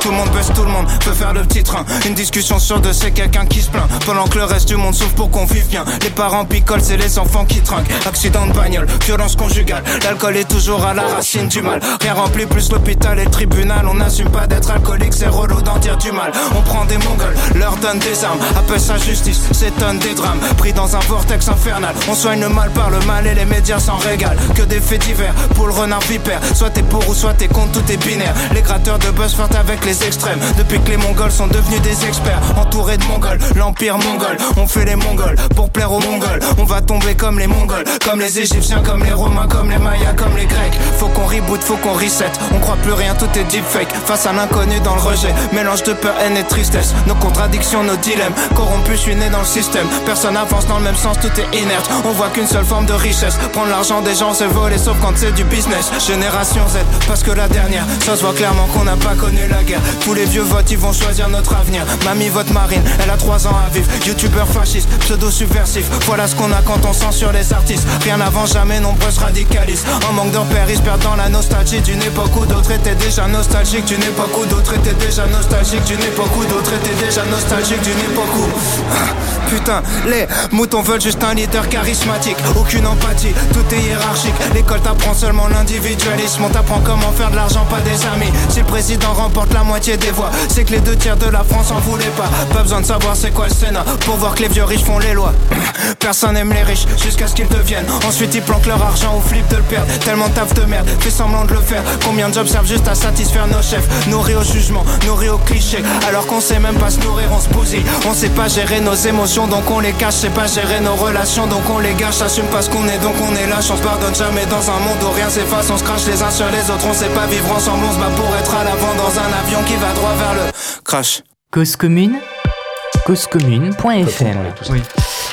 Vous êtes à l'écoute de Radio Cause Commune sur 93.1 FM à Paris sous les lapsus de l'actu épisode 19. Simon euh, Assoun est notre invité euh, aujourd'hui. Patrick Pourunto en plateau euh, avec nous et c'est la seconde partie de notre émission. Je vous informe juste qu'à partir de 14h, euh, nous serons en direct depuis la manifestation contre les violences de genre sociales et d'État qui prendra son départ à partir de 14h à République. C'est Corinne Lecomte euh, qui euh, vous fera vivre cette manifestation euh, en direct. Donc voilà, manifestation à l'appel, manifestation nationale à l'appel du collectif Nous Toutes. C'est à vous, messieurs. Alors donc on, on en était avec Simon effectivement sur cette euh, façon de, poser la, question de l'an- de l'antisémitisme. Et, bien sûr on va aussi parler de, de la Palestine mais on va glisser tout doucement autour de, de cet euh, enjeu même des termes et des mots qui euh, sont euh, euh, problématiques euh, et en tout cas sont toujours euh, piégeants euh, parce qu'on doit faire avec, c'est l'histoire qui s'accumule à travers tout un ensemble de, de sens, hein, une sémantique autour des, des mots. Comme on pourrait dire, il y a plusieurs façons d'être français, il y a plusieurs façons d'être arabe, il y a plusieurs façons d'être juif et il y a aussi sans doute plusieurs façons d'être antisémite. Il y a plein de façons différentes de, de l'être et, et de l'exprimer. Il y avait l'an- l'antisémitisme, par exemple, de, de, de l'époque de Dreyfus avec euh, euh, l'extrême droite française, Maurras, euh, et, qui a été charrié effectivement dans un, courant bien, déterminé de l'extrême droite bourgeoise française. Il y a euh, eu euh, bien sûr euh, l'antisémitisme allemand lié aussi à la défaite de, de, de 14-18, hein, qui, a le, fameux le NSDAP d'Hitler est, parti à partir du moment où on a dit c'est le juif qui c'est le fameux coup de poignard dans le dos, etc. Donc il y a plein de constructions sociales et en même temps, on, a aussi, bien sûr, la question derrière ça que je voulais te poser, c'est est-ce qu'il n'y a pas un piège dans le terme même d'antisémitisme, alors même qu'il existe, hein, on est d'accord, mais on parle des mots, comment on, catégorise ça. Euh, est-ce que, euh, et c'est d'ailleurs aussi dans les controverses politiques, le fait de dire, bon, euh, luttons contre les racismes, dans lequel il y aurait l'antisémitisme et dans lequel il y aurait l'islamophobie, dans lequel il y aurait euh, le racisme contre les Noirs, euh, d'où bien sûr Césaire avec la négritude et etc. Et les, les mouvements américains, Black is Beautiful, enfin retourner ce stigmate euh, autour de la couleur et on sait à quel point cette couleur, elle nous piège encore. Tous ces gens qui disent il est euh, Jean-Luc Bognol a beaucoup bossé là-dessus sur le colorisme et, et pour avoir bossé dix ans en Caraïbes, je veux dire que le, colorisme il est encore à fond quoi. Il faut toujours blanchir la peau, hein, même en Inde. Les les, les, femmes de la bourgeoisie se blanchissent à coups de produits chimiques. Donc cette, ce blanchiment, etc., le colorisme, est une des formes du racisme. Mais est-ce que dans le fait de mettre euh, le, le, terme antisémitisme, on n'a pas un risque de produire de l'antisémitisme en faisant euh, ce que, à propos du génocide juif, on appelait l'Holocauste ou la Shoah, c'est-à-dire l'exception juive. C'est-à-dire, c'est pas le même génocide que les autres, les génocides arméniens ou le génocide, je sais pas, des Indiens.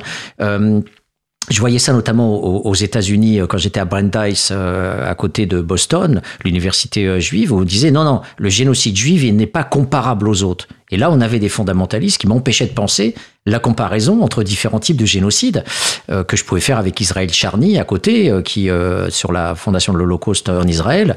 Et, et donc, on voyait bien qu'il y avait un enjeu autour de cette question. Et donc, est-ce que l'antisémitisme, c'est pas aussi en partie un piège à côté de quelque chose qui pourrait s'appeler les racismes, dont l'antisémitisme, dont l'islamophobie, alors que le fait de dire les lois contre l'antisémitisme et les racismes, ça poserait une exception juive. Oui, moi je pense que c'est ça qui, qui, peut être dangereux, c'est-à-dire le fait de dire racisme et antisémitisme et euh, à travers ça de sortir l'antisémitisme du racisme quelque part et d'en faire quelque chose qui, euh, qui serait à part en fait, qui ne relèverait pas du racisme. Ça se traduit sur le terrain des, des luttes hein, très concrètement comme le fait de pouvoir lutter contre l'antisémitisme sans lutter contre les autres racismes. Et ça c'est quelque chose que nous on réfute. Par rapport au terme euh, d'antisémitisme, moi je partage pas le cette critique euh, là du terme parce que bon c'est le terme qui a été aussi construit par l'histoire qui a été euh, euh, celui euh, choisi pour euh, désigner ce phénomène social là et je pense que c'est pas en soi c'est pas ça le problème. C'est pas le fait qu'on ait un mot spécifique. Euh, ça peut faire penser aussi au débat qu'il y avait eu sur le terme d'islamophobie euh, avec des, per ouais, des personnes qui pouvaient euh, dire que c'était pas le bon terme ou que ça mmh. s'apprêtait à confusion. Or c'était le terme qui avait finalement été choisi par les personnes euh, qui subissaient cette forme de racisme là pour dire voilà nous c'est ça qu'on subit et c'est contre ça qu'on se bat. Je pense que le problème il est pas dans tant dans la question de, du terme que dans qu'est-ce qu'on en fait après, voilà, nous, dans nos luttes, comment on pense la lutte contre l'antisémitisme par rapport aux autres luttes, hein, et, pas forcément même celle contre le racisme, c'est aussi euh, la lutte sociale en général. Si on considère que l'antisémitisme comme phénomène social est produit par la société, et eh ben c'est aussi en, en transformant les rapports sociaux qu'on peut venir à bout finalement de, de, ces phénomènes-là. On peut pas distinguer en fait complètement la lutte contre l'antisémitisme de la lutte euh, contre euh, le capitalisme, contre l'oppression, contre l'exploitation, euh, etc. Euh, c'est ce qui est d'ailleurs à la base aussi, hein, enfin, ce qui permet les instrumentalisations et les détournements par euh, la bourgeoisie, par le bloc au pouvoir, c'est aussi justement de déconnecter cette lutte mmh. euh, contre l'antisémitisme finalement des, de tous les autres terrains de conflictualité de, voilà, dans les rapports sociaux. Donc voilà, non, moi c'est pas le terme que je critique, c'est plutôt la manière dont est conceptualisée, thématisée la lutte contre l'antisémitisme aujourd'hui, qui, qui est contre-productive vis-à-vis du fait de lutter concrètement, de se poser la question des effets concrets de, de, de, comment on lutte, de, comment on, fait de la politique euh, sur euh, la question, par exemple, de l'antisémitisme. Mmh. Alors, dans les faits, donc, euh, on, a effectivement cette recrudescence, comme tu le disais bien, par rapport au, au, 7 octobre.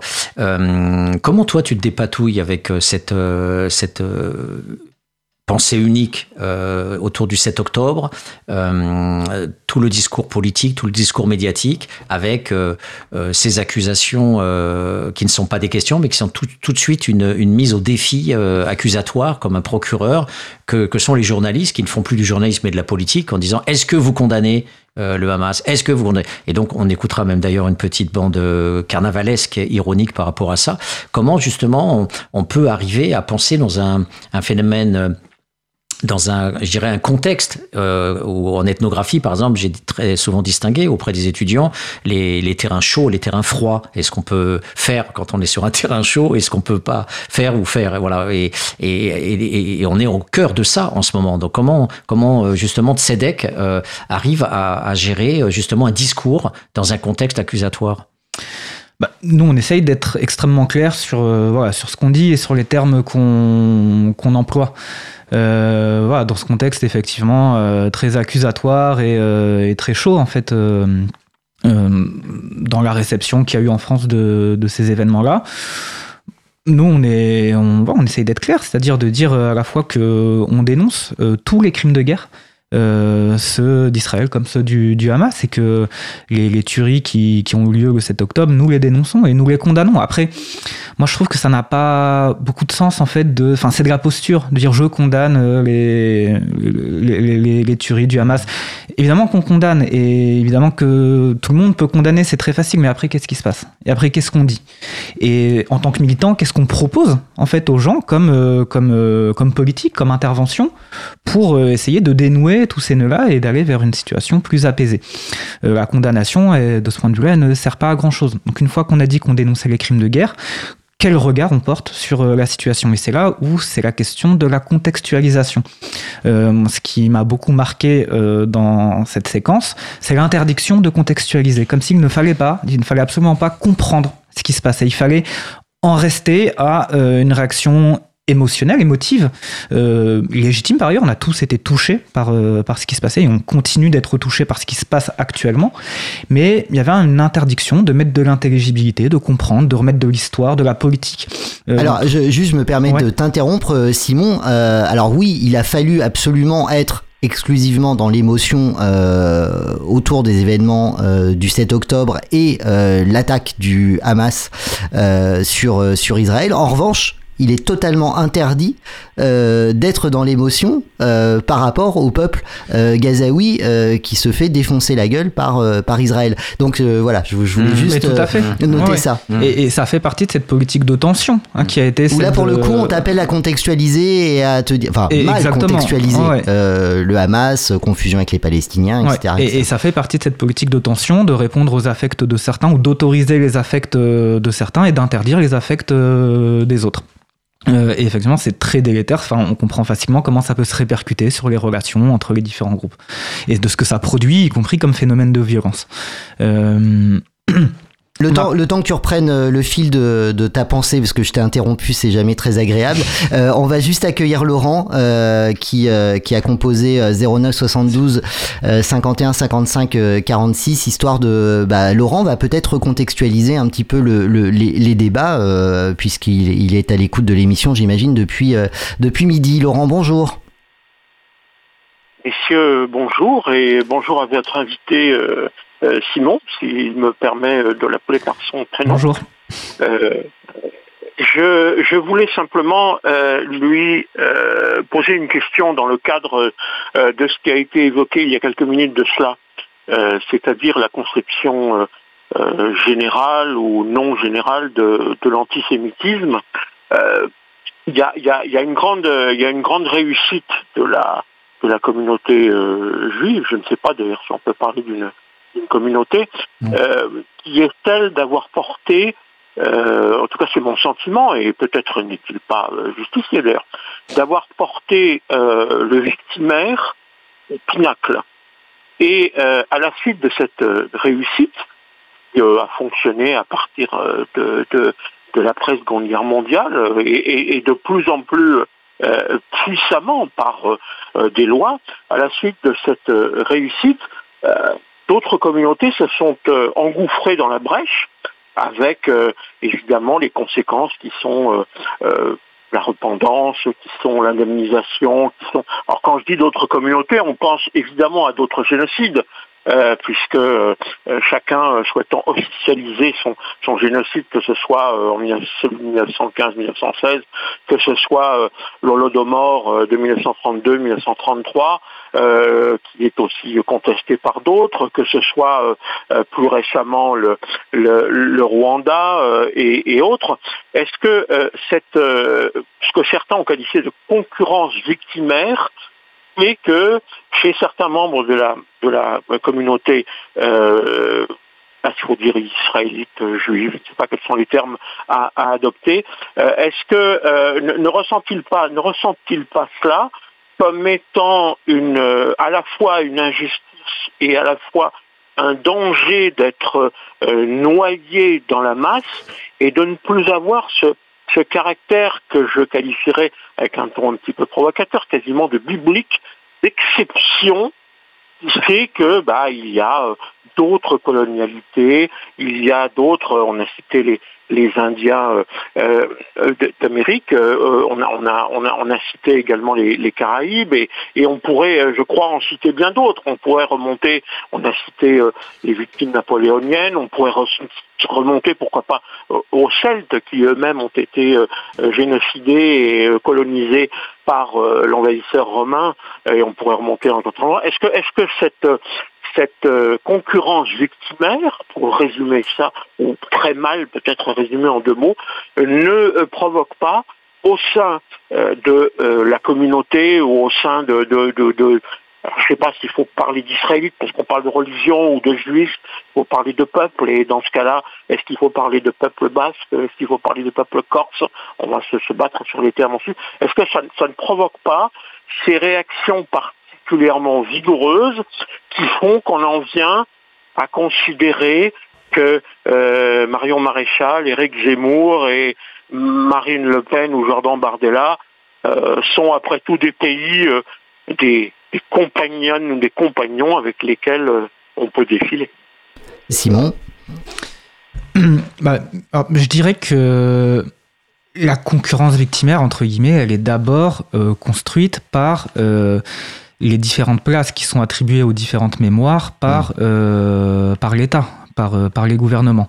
Euh, ce qui crée de la concurrence victimaire, c'est qu'on va euh, reconnaître, je reviendrai sur cette reconnaissance, hein, par exemple la reconnaissance de la responsabilité de l'État français dans la déportation des Juifs, mais par contre qu'on ne va pas reconnaître les crimes contre l'humanité qui sont faits du colonialisme en Afrique du Nord. c'est cette différence de, temporalité et de place accordée à ces différentes mémoires qui crée chez les personnes concernées, qui peut créer chez les personnes concernées du ressentiment et donc de la concurrence euh, entre guillemets victimaire.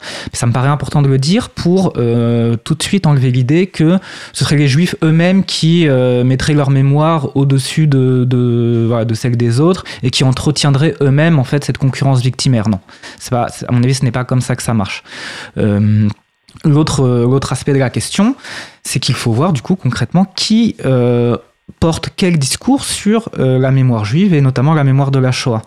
Euh, et je pense qu'un des éléments importants, euh, c'est la place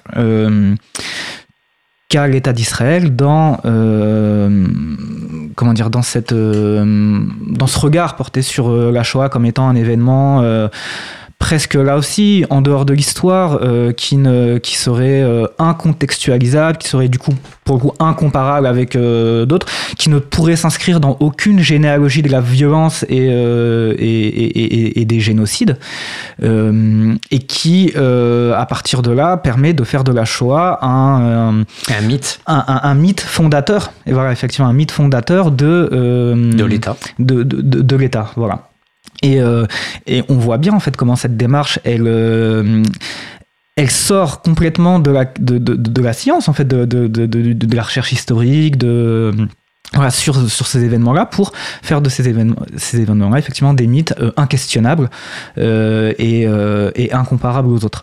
Euh, il y a aussi, la, donc là je parlais de l'État d'Israël, il y a aussi euh, la France, c'est-à-dire la manière dont la France, à un moment donné, sous la pression aussi hein, de lutte menée par la communauté juive ou les communautés juives hein, pour faire reconnaître ce qu'avait été la réalité de la déportation en France, à un moment donné, comment l'État français est poussé à reconnaître effectivement sa responsabilité à reconnaître ce qui s'est passé pour en même temps entretenir euh, sa propre légitimité comme étant voilà nous avons fait notre travail de mémoire et l'État français aujourd'hui n'est plus an- antisémite l'État français est même antiraciste hein, c'est beaucoup utilisé pour euh, pour donner un vernis antiraciste euh, enfin une posture antiraciste à, à, à l'État français euh, et qui lui permet de de, de, de contenir de, de, de, continuer à, à voilà se revendiquer de à se revendiquer de d'un certain progressisme et de se légitimer. Finalement, c'est toujours une manière de légitimer des États, que ce soit en Israël ou que, ou que ce soit en France.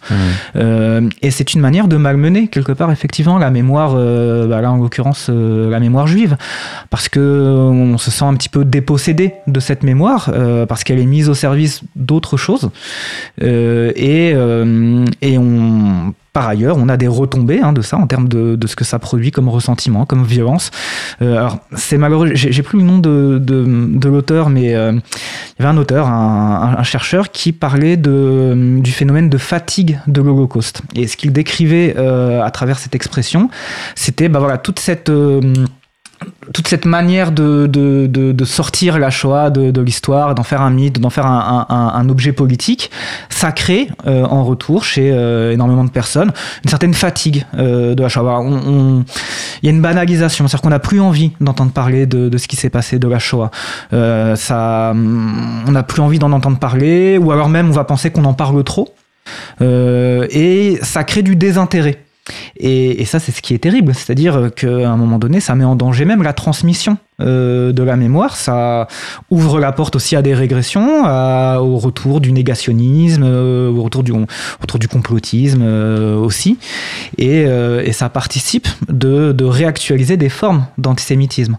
Euh, donc voilà, il y a, il y a aussi ce phénomène-là que ça peut créer et qui, qui est très dangereux. Et moi, je pense que c'est ce qu'on ce qu'on entendait dans un des extraits que vous avez passé, c'est que plus jamais ça, ça doit avoir une dimension concrète pour, pour le présent et pour le futur. C'est-à-dire, c'est pas juste euh, plus jamais ça.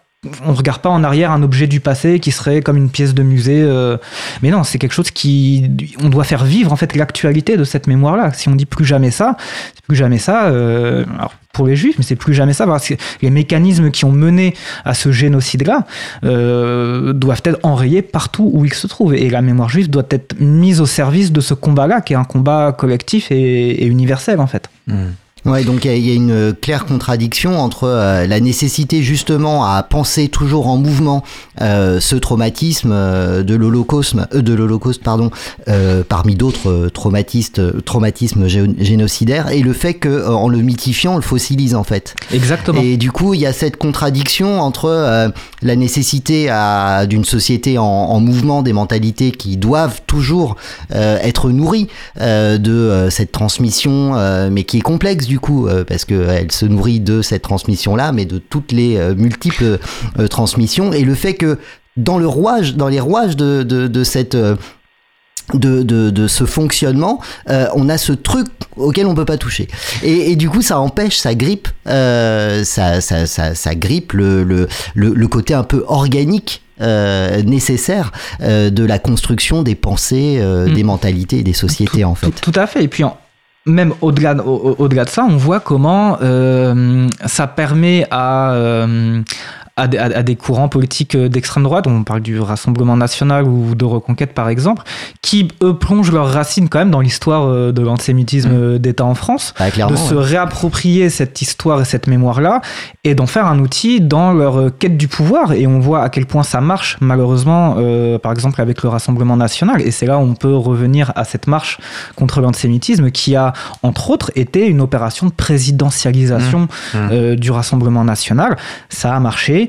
Euh, c'est ça, c'est ça qui est terrible, c'est-à-dire que Mais il faut lire la, qui est mais il faut fondé lire par, la euh, presse, il faut lire la presse étrangère hein, pour que ce constat soit fait, parce que la presse française, là, elle est complètement tombée dans le panneau, quoi. Ah oui, totalement. Et, euh, et, et on voit comment cette, euh, mythification de, de, de, de la mémoire juive permet à des, à des partis qui plongent leurs racines dans, cette, euh, dans cet antisémitisme-là d'accéder au pouvoir avec tout ce que ça, avec tout leur bagage idéologique, parce que c'est pas parce qu'ils ont été à cette marche-là Ah, eux ne l'ont pas oublié. euh, qui, qui nous ont vu, parce qu'au-delà de Marine Le Pen et des têtes un peu Mm. qu'on voit du Rassemblement national, bah, c'est un réseau de cadres, de, euh, de militants, qui, euh, de, de réseaux avec d'autres groupes qui, eux, sont euh, ouvertement antisémites, voire néo-nazis. hein. Pour certains, on peut parler Mm. du GUD, euh, etc.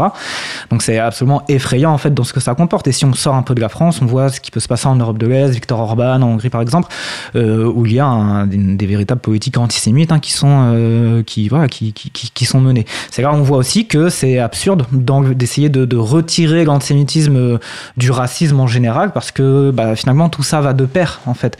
Et euh, bon, c'est un peu éculé comme phrase, mais euh, et cette phrase de Fanon où il disait quand on parle des juifs, tendez l'oreille, on parle de vous, hein, quand il s'adressait aux, aux masses indigènes, ben, on pourrait euh, inverser un petit peu cette phrase et, et, et, et de dire aux juifs, euh, quand on parle des, des, des arabes, des musulmans, des noirs, tendez l'oreille parce qu'on parle aussi de vous. Laurent, ça, ça t'a convaincu comme euh, réponse euh, Quelque chose à ajouter avant de nous quitter? Euh, non, non, c'était euh, parfait. Eh bien, merci Laurent de ton appel. Alors, Bonne écoute. messieurs. Ciao. Alors du coup, oh, là, il faudrait quand même saluer le, courage de, de Tzedek qui essaye d'avoir aussi un, point de vue euh, objectif euh, euh, sur la situation actuelle en Palestine. Donc tu, parles de décolonialité. C'est quoi pour Tzedek, c'est quoi pour toi le colonialisme en Israël? Qu'est-ce qui se passe en fait en Palestine, à Gaza ou en Cisjordanie? C'est quoi le, côté illégitime, le, côté effectivement dans le mot colonialisme? Quel type de colonialisme, quelle définition Tzedek met dans cette euh, analyse euh, propre à Israël Alors, on peut partir de ce qui a longtemps été le slogan du mouvement sioniste, au-delà même de, ces différentes tendances, hein, que ce soit de, le sionisme de gauche euh, ou de droite ou le révisionnisme, hein, le sionisme d'extrême droite. Ça a été de dire que euh, la Palestine était une terre sans peuple pour un peuple sans terre. Et dans cette phrase-là, pour une terre sans peuple, euh, bah, c'était pas le cas. Il y avait toute une population indigène, autochtone, euh, qu'aujourd'hui on appelle palestiniens, qui habitait cette terre. Bah, tout le colonialisme, en fait, on, il est dans cette phrase-là, dans cette négation de ce fait-là, du fait qu'il y avait un peuple qui habitait sur cette terre-là, et de cette euh, et du projet que ça porte de d'effacement de ce peuple-là et de remplacement par un autre peuple. Et finalement, c'est ça le colonialisme, c'est d'arriver sur un territoire, de, de vouloir prendre la place de, de ceux qui y sont déjà et de construire un État qui se fonde sur l'exclusion euh, du peuple indigène. Euh, un autre exemple, euh, par exemple, vous savez que dans, dans, dans, dans, l'histoire de la création d'Israël, il y a beaucoup ce, cet aspect, en tout cas ce, discours sur le fait que c'était un État de gauche qui était fondé en partie sur des idéaux socialistes, voilà, avec les kibbutz, une économie collectiviste, et- etc. Quand on prend l'histoire du principal syndicat israélien, qui est la Histadrut, euh, ce syndicat-là, il se fonde non pas sur l'unité de, de tous les pays, unissez-vous, il se fonde sur l'exclusion des travailleurs arabes de Palestine. Les premières campagnes qui sont menées par euh, ce syndicat-là, c'est des campagnes contre les organisations qui, à l'époque, euh, organisaient des travailleurs juifs et des travailleurs arabes. Euh, une campagne qui se fonde sur...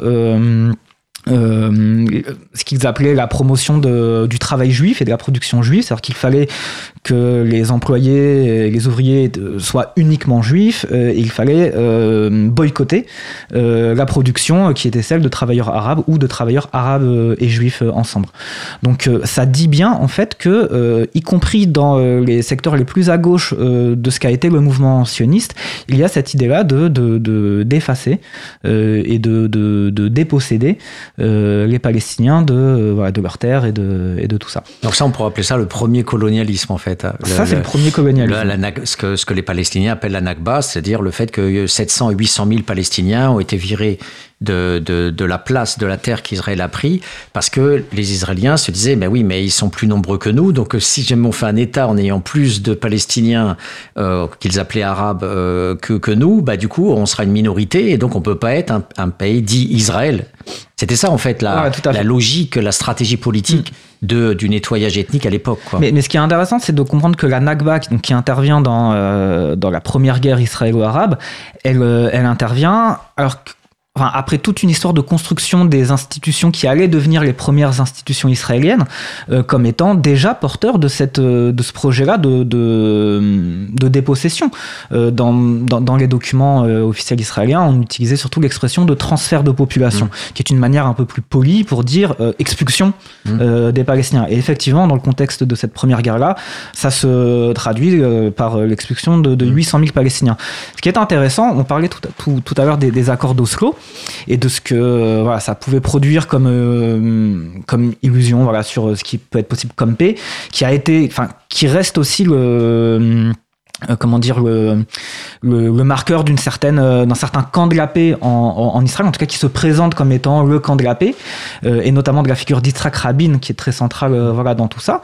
Yitzhak Rabin en, en, en 48 il participe de l'expulsion de 50 000 euh, Palestiniens à Ramleh et à Lida voilà dans le cadre de cette guerre là donc ce que je veux dire, c'est que c'est vraiment très très ancré très profondément dans euh, dans la conscience collective politique en Israël, cette idée de de, de, de, vouloir créer un État euh, le plus eth- ethniquement pur en Mhm. fait et euh, et avec le moins de Palestiniens possible. Et en fait, ça c'est le fil rouge qui qui qui relie toute l'histoire en fait israélienne et que ce soit des gouvernements de gauche ou des gouvernements de, de droite ou d'extrême droite comme celui actuellement, on a une persistance, une poursuite de ce processus-là. Encore aujourd'hui, hein, dans, dans certains quartiers à Jérusalem-Est, euh, il y a encore des expulsions, des destructions de maisons, euh, des colons qui prennent euh, des appartements de, de Palestiniens. Évidemment, la Cisjordanie, hein, on a euh, plus Alors ça, ça serait la colonisation numéro 2, quoi. C'est-à-dire que Israël, entre guillemets, pour aller vite, a, a- a fini par avoir son territoire. Et puis, il y aurait les territoires des Palestiniens, donc Gaza et la Cisjordanie, où on rappelle quand même que la Jordanie n'a jamais voulu lâcher ça aux Palestiniens depuis euh, 1950 pour aller vite, et ils ont toujours voulu le garder. Donc c'est, entre guillemets, l'occupation de 67 des Israéliens qui fait qu'à un moment donné, les Jordaniens ont dit, ah oui, d'accord, ok, c'est la terre des Palestiniens. Mais euh, les Arabes, ils n'ont pas franchement joué un jeu pro-palestinien, hein, et les Égyptiens non plus. hein. Pas du tout, ouais. Voilà. Et donc, du coup, finalement, tout le monde voulait euh, prendre la peau des Palestiniens pour aller vite. Bon, mais en tout cas, la deuxième colonisation, c'est à partir de 67, quand Israël occupe ce qu'on appelle les territoires occupés, donc euh, Gaza et la Cisjordanie qui était jordanienne. Et là, à partir de ce moment-là, les Israéliens laissent des colons envahir par des colonies successives ces territoires dits palestiniens, c'est-à-dire de Cisjordanie. Donc c'est Ouais, ouais. c'est ça que Tzedek dénonce aujourd'hui en disant il faut pas que ces colonies puissent euh, rester en fait en Cisjordanie. Voilà, tout à fait. Alors, après, ce qui est compliqué, c'est comment faire maintenant quand on a euh, plus d'un million, plus d'un million cinq euh, colons euh, installés en Cisjordanie, euh, qui pour une grande partie sont euh, très d'extrême droite, euh, sont armés, ont leur milice et, et ont même leurs entrées du coup maintenant au gouvernement avec des, des personnes qui euh, qui les soutiennent. Comment fait-on pour euh, voilà, comment fait-on dans cette situation? Donc nous, on n'a pas la prétention hein, d'avoir euh, clé en main une solution euh, très facile. Nous, ce qu'on dit, c'est que euh, ce qui est central en fait dans cette question-là, c'est la question de l'égalité, de la justice et de la réparation des droits des Palestiniens. Euh, après, quelle forme ça prend et dans quelles conditions ça peut euh, avoir lieu, bah ça, la question elle reste ouverte évidemment.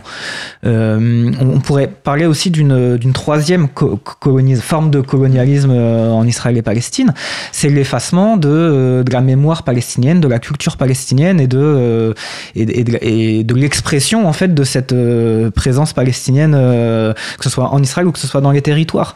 Les interdictions du drapeau palestinien dans les universités, les attaques contre les chercheurs palestiniens qui, euh, qui, qui, participent de faire vivre cette, euh, cette présence palestinienne et, ses revendications, euh, l'interdiction de commémorer la Nakba, le changement des, noms des localités, enfin des villes, des villages, on passe de, de, l'arabe à l'hébreu.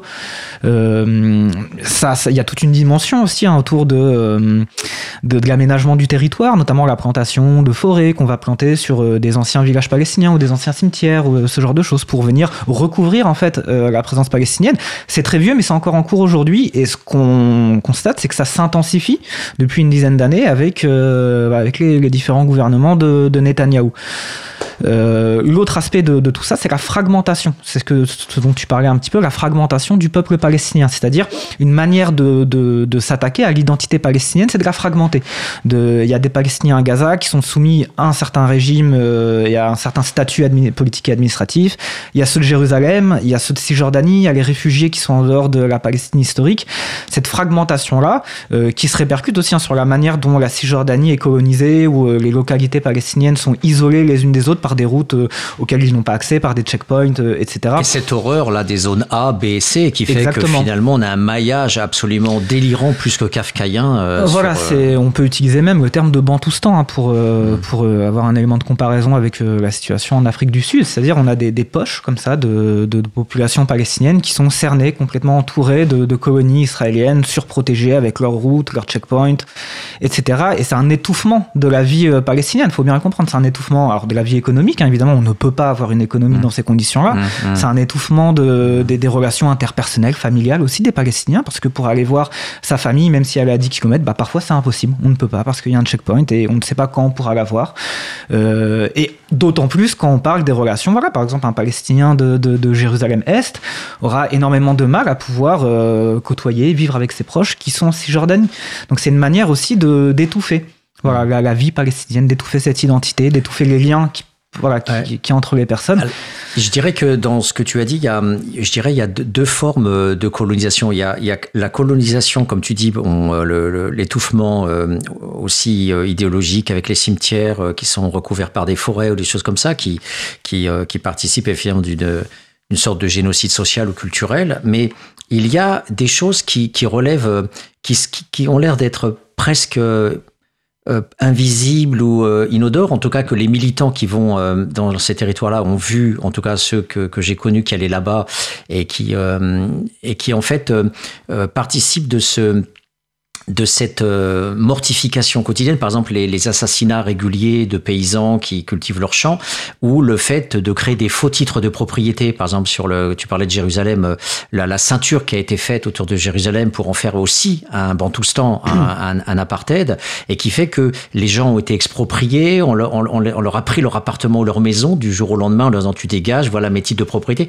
Ça, je l'ai vécu avec des militants depuis 20 ans qui vont là-bas, et c'est ce que je lis aussi dans les livres euh, de la part des Donc il y a ces, ces petites violences qui sont en fait des très grandes violences, puisque la personne perd euh, son, son. Alors, ça peut être aussi bien des taxes qu'on impose pour dire tu peux appartenir à Jérusalem si tu es capable de payer ces taxes, comme tu, tu n'es plus chez toi, ça m'appartient et, et des faux titres.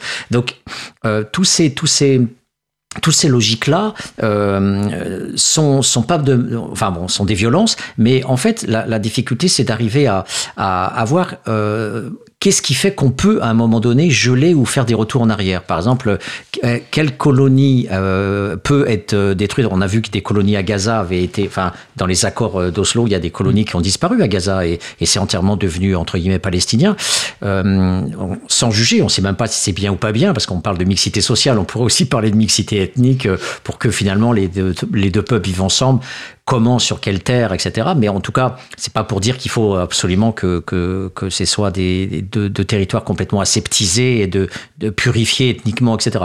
Mais comment toi tu, tu penses dans cette colonisation, euh, dans cette gradualisation, quand je te parlais de violence, euh, on a du mal à, à hiérarchiser aussi euh, ce qui est de l'ordre d'une petite colonité en termes de pratique, d'une très grande colonialité. Est-ce que dans Tzedek, il y a ce travail en disant ça, à ce niveau-là, c'est inacceptable Par exemple, euh, les snipers qui tirent dans les genoux des, des, personnes pour qu'elles soient handicapées à vie ou emprisonner des enfants, par exemple, hein, où on voit qu'il y a beaucoup d'enfants et d'ados qui sont en prison alors même qu'il s'est rien passé de particulier, euh, avec juste des attitudes et ce droit arbitraire de prendre des gens comme ça en Cisjordanie en disant toi tu vas en tôle alors qu'il s'est rien passé et les gens restent en préventive euh, ad vitam aeternam etc. Comment voilà c'est c'est- moi je sais pas hiérarchiser mais est-ce que à Tzedek il y a le- des, choses où ils disent bon là ce colonialisme là ok mais bon voilà mais ça c'est inacceptable ça là-dessus c'est c'est vraiment des atteintes aux droits de l'homme fondamentaux. Non, pour, nous, toutes les formes de colonialité sont inacceptables parce que, enfin, moi, je pense qu'on peut pas dire qu'il y a une petite et une grande colonialité parce que que ce soit les, petits actes hein, de, colonialisme ou que ce soit les, grands faits euh, qui, sont souvent rapportés par la presse, tout ça participe du même processus qui porte en lui euh, la violence, voilà, qui abîme, euh, qui détruit les Palestiniens, mais qui abîme aussi les Israéliens. Nous, la manière dont on va plutôt réfléchir à cette question-là, c'est comment, quelles conditions doivent être réunies pour enrayer ce phénomène, d'abord pour le stopper, puis pour enrayer, puis pour voir comment on peut euh, négocier la réparation des droits des Palestiniens et, et, euh, un avenir en fait euh, pour les, deux populations. La première des conditions pour nous, c'est que euh, il ne pourra pas y avoir de, de mécanisme de réparation et, et, et d'enrayement du processus processus colonial si, on ne combat pas déjà les forces politiques qui, qui le produisent. Euh, et la première de ces forces politiques, c'est d'abord le gouvernement israélien qui légitime la violence des colons. Hein. Tu parlais tout à l'heure des, des, Palestiniens qui peuvent être tués sur leur euh, champ d'olivier. Euh, voilà par des colons et souvent des colons protégés par l'armée israélienne. Mmh. Euh, et armés par eux. Et armés par eux, voilà, tout à fait. Et protégés judiciairement euh, par la suite, euh, etc. la première des conditions, c'est déjà la lutte politique contre le gouvernement israélien. Mmh. Mmh. c'est quoi d'ailleurs l'état des, des, des, forces politiques aujourd'hui en, en, Israël? En Israël? Ouais. Alors, on a un peu ce, cette coalition qui est au pouvoir, hein, qui est euh, constituée à la fois par la droite dure, la droite extrême, et par l'extrême droite, euh, voilà, qu'elle soit laïque ou religieuse. Euh, donc, c'est Netanyahou, c'est le parti du sionisme religieux, euh, euh, Smotrich, Ben Gvir, voilà, etc., qui eux sont vraiment la frange, la frange, pardon, la, la plus dure de la société israélienne, et notamment des, des, des colons mmh. d'extrême droite. à côté de ce bloc, on a ce qui est souvent présenté comme étant l'opposition, euh, qui serait de centre, centre droit. Hein. Il y a le parti de Benny Gantz, euh, bleu et blanc, euh, qui plutôt de droite. Il y a le parti de Yesh Atid, le parti de Yair Lapid Yachatid qui est un parti plus ou moins centriste. C'est une opposition qui est extrêmement molle hein, par rapport à ce gouvernement dans le sens où euh, ils ne remettent pas du tout en question le, la politique palestinienne euh, qui est celle du, gouvernement de Netanyahou. Euh, ce qu'on a observé au contraire, notamment pendant la campagne électorale, c'était une, un peu une bagarre entre Netanyahou et Benny Gantz sur qui serait le plus à même de réprimer et d'écraser en fait les, les Palestiniens.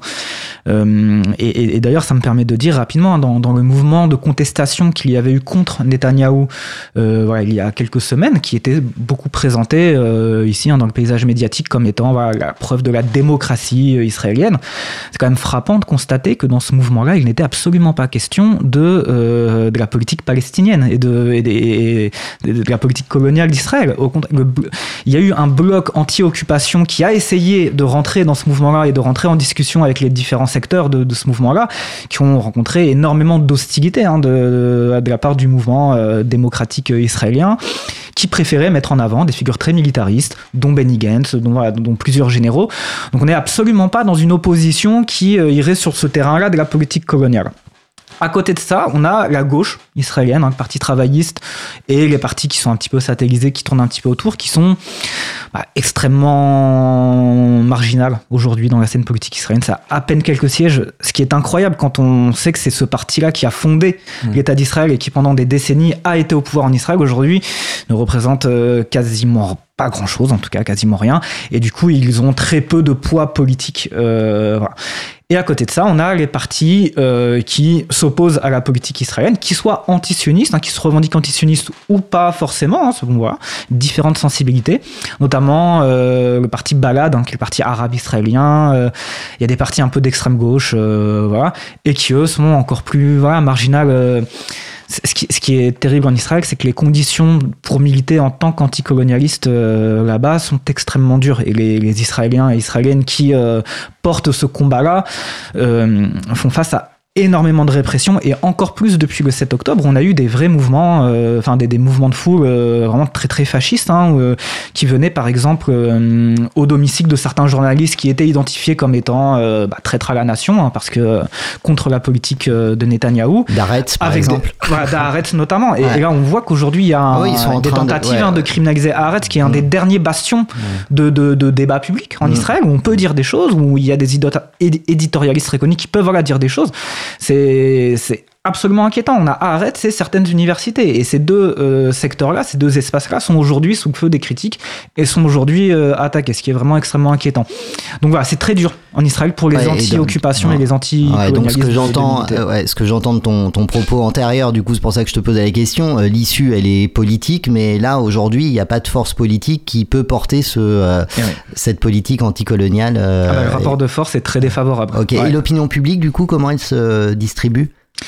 Euh, bon, après, j'ai pas de prétention à être euh, Non, non, non, hyper non, non, pointu, non, non, hyper non, non, spécialiste. non, hein, non, mais tu l'es plus que nous euh, de toute façon, mais enfin en tout cas que moi sur ce sur ce sujet. On essaie juste de faire un petit un petit état des lieux là. Bah, moi, en tout cas, mon, mon sentiment, c'est que euh, bah, l'opinion publique, on peut la mesurer en partie à travers le comportement électoral, euh, en travers Ouais, là, qui, euh, qui vote. le coup, on, euh. voit quand même qu'on a une grosse partie qui, en tout cas, est prête à donner le pouvoir à Netanyahou, voire à pire que Netanyahou. Euh, après, je pense que l'opinion publique israélienne, elle est aussi très déterminée par euh, l'aspiration à vouloir aussi vivre en sécurité. Alors, tout le problème étant que cette euh, aspiration à vivre en, en sécurité, elle est euh, conditionnée par l'oppression des Palestiniens, et c'est ça tout le nœud du problème. hein. On pourra peut-être y revenir. Pour moi, c'est ça qui est extrêmement tragique. Euh, Mais quand même, tout ce peuple qui s'élevait contre Netanyahou par rapport au fait qu'il commençait à faire une petite dictature en, en, en essayant de cercler le Conseil constitutionnel, enfin tout ce, ce combat pour la justice, pour le droit euh, à, à- ne pas museler les, les instances judiciaires, enfin c'était quand même des, des, des, des mouvements euh, très forts en Israël, juste avant le 7 octobre.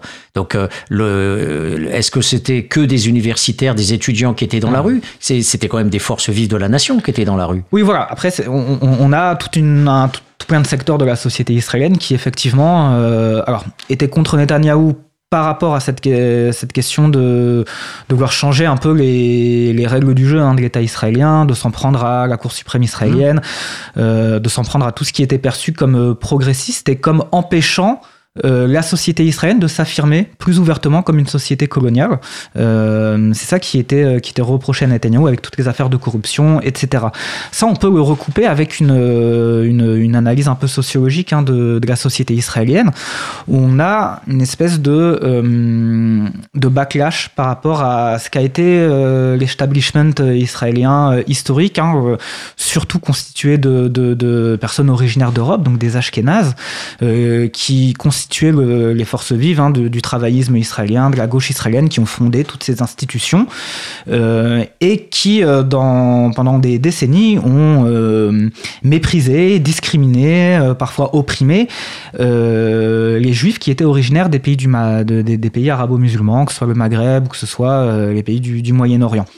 Et ces populations-là, qui aujourd'hui sont majoritaires en Israël, euh, ont été poussées euh, vers des partis euh, bah, beaucoup plus à droite, hein, le parti Chasse par exemple, le parti Israël Béténou, le- enfin, différents partis là et euh, qui se sont appuyés sur ce ressenti, euh, sur ce ressentiment qu'il y avait hein, d'être des citoyens juifs de seconde zone hein, quelque part, et qui euh, aujourd'hui s'appuient sur ces secteurs-là de la population euh, pour euh, bah, pour arriver au pouvoir et pour euh, pour maintenir au pouvoir. Donc on a une fracture dans la société israélienne entre euh, les, je vais le dire un peu grossièrement, évidemment que c'est plus compliqué, que c'est plus, une- il faut apporter des nuances, mais entre les, euh, voilà, ces, ces populations-là, plutôt d'origine européenne, ashkénaze, qui, euh, qui sont plutôt à gauche et qui sont, comment dire, qui, qui tiennent à cette image-là de l'État d'Israël hein, comme étant un État laïque, comme étant un État progressiste, occidental, un petit peu dans les formes et avec tout ce que ça comporte, hein, comme euh, mise en avant d'une certaine forme de progressisme, voilà, État démocratique, etc.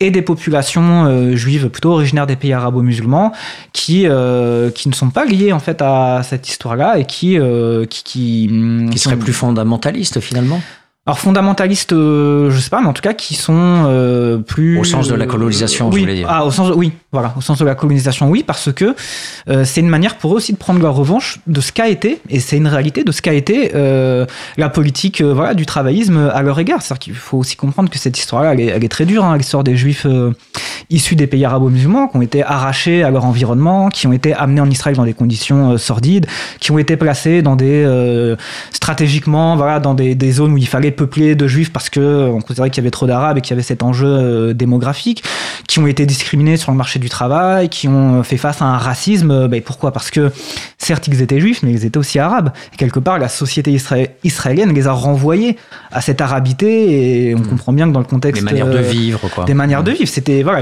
c'était problématique. C'était des populations considérées comme étant problématiques à ce niveau-là.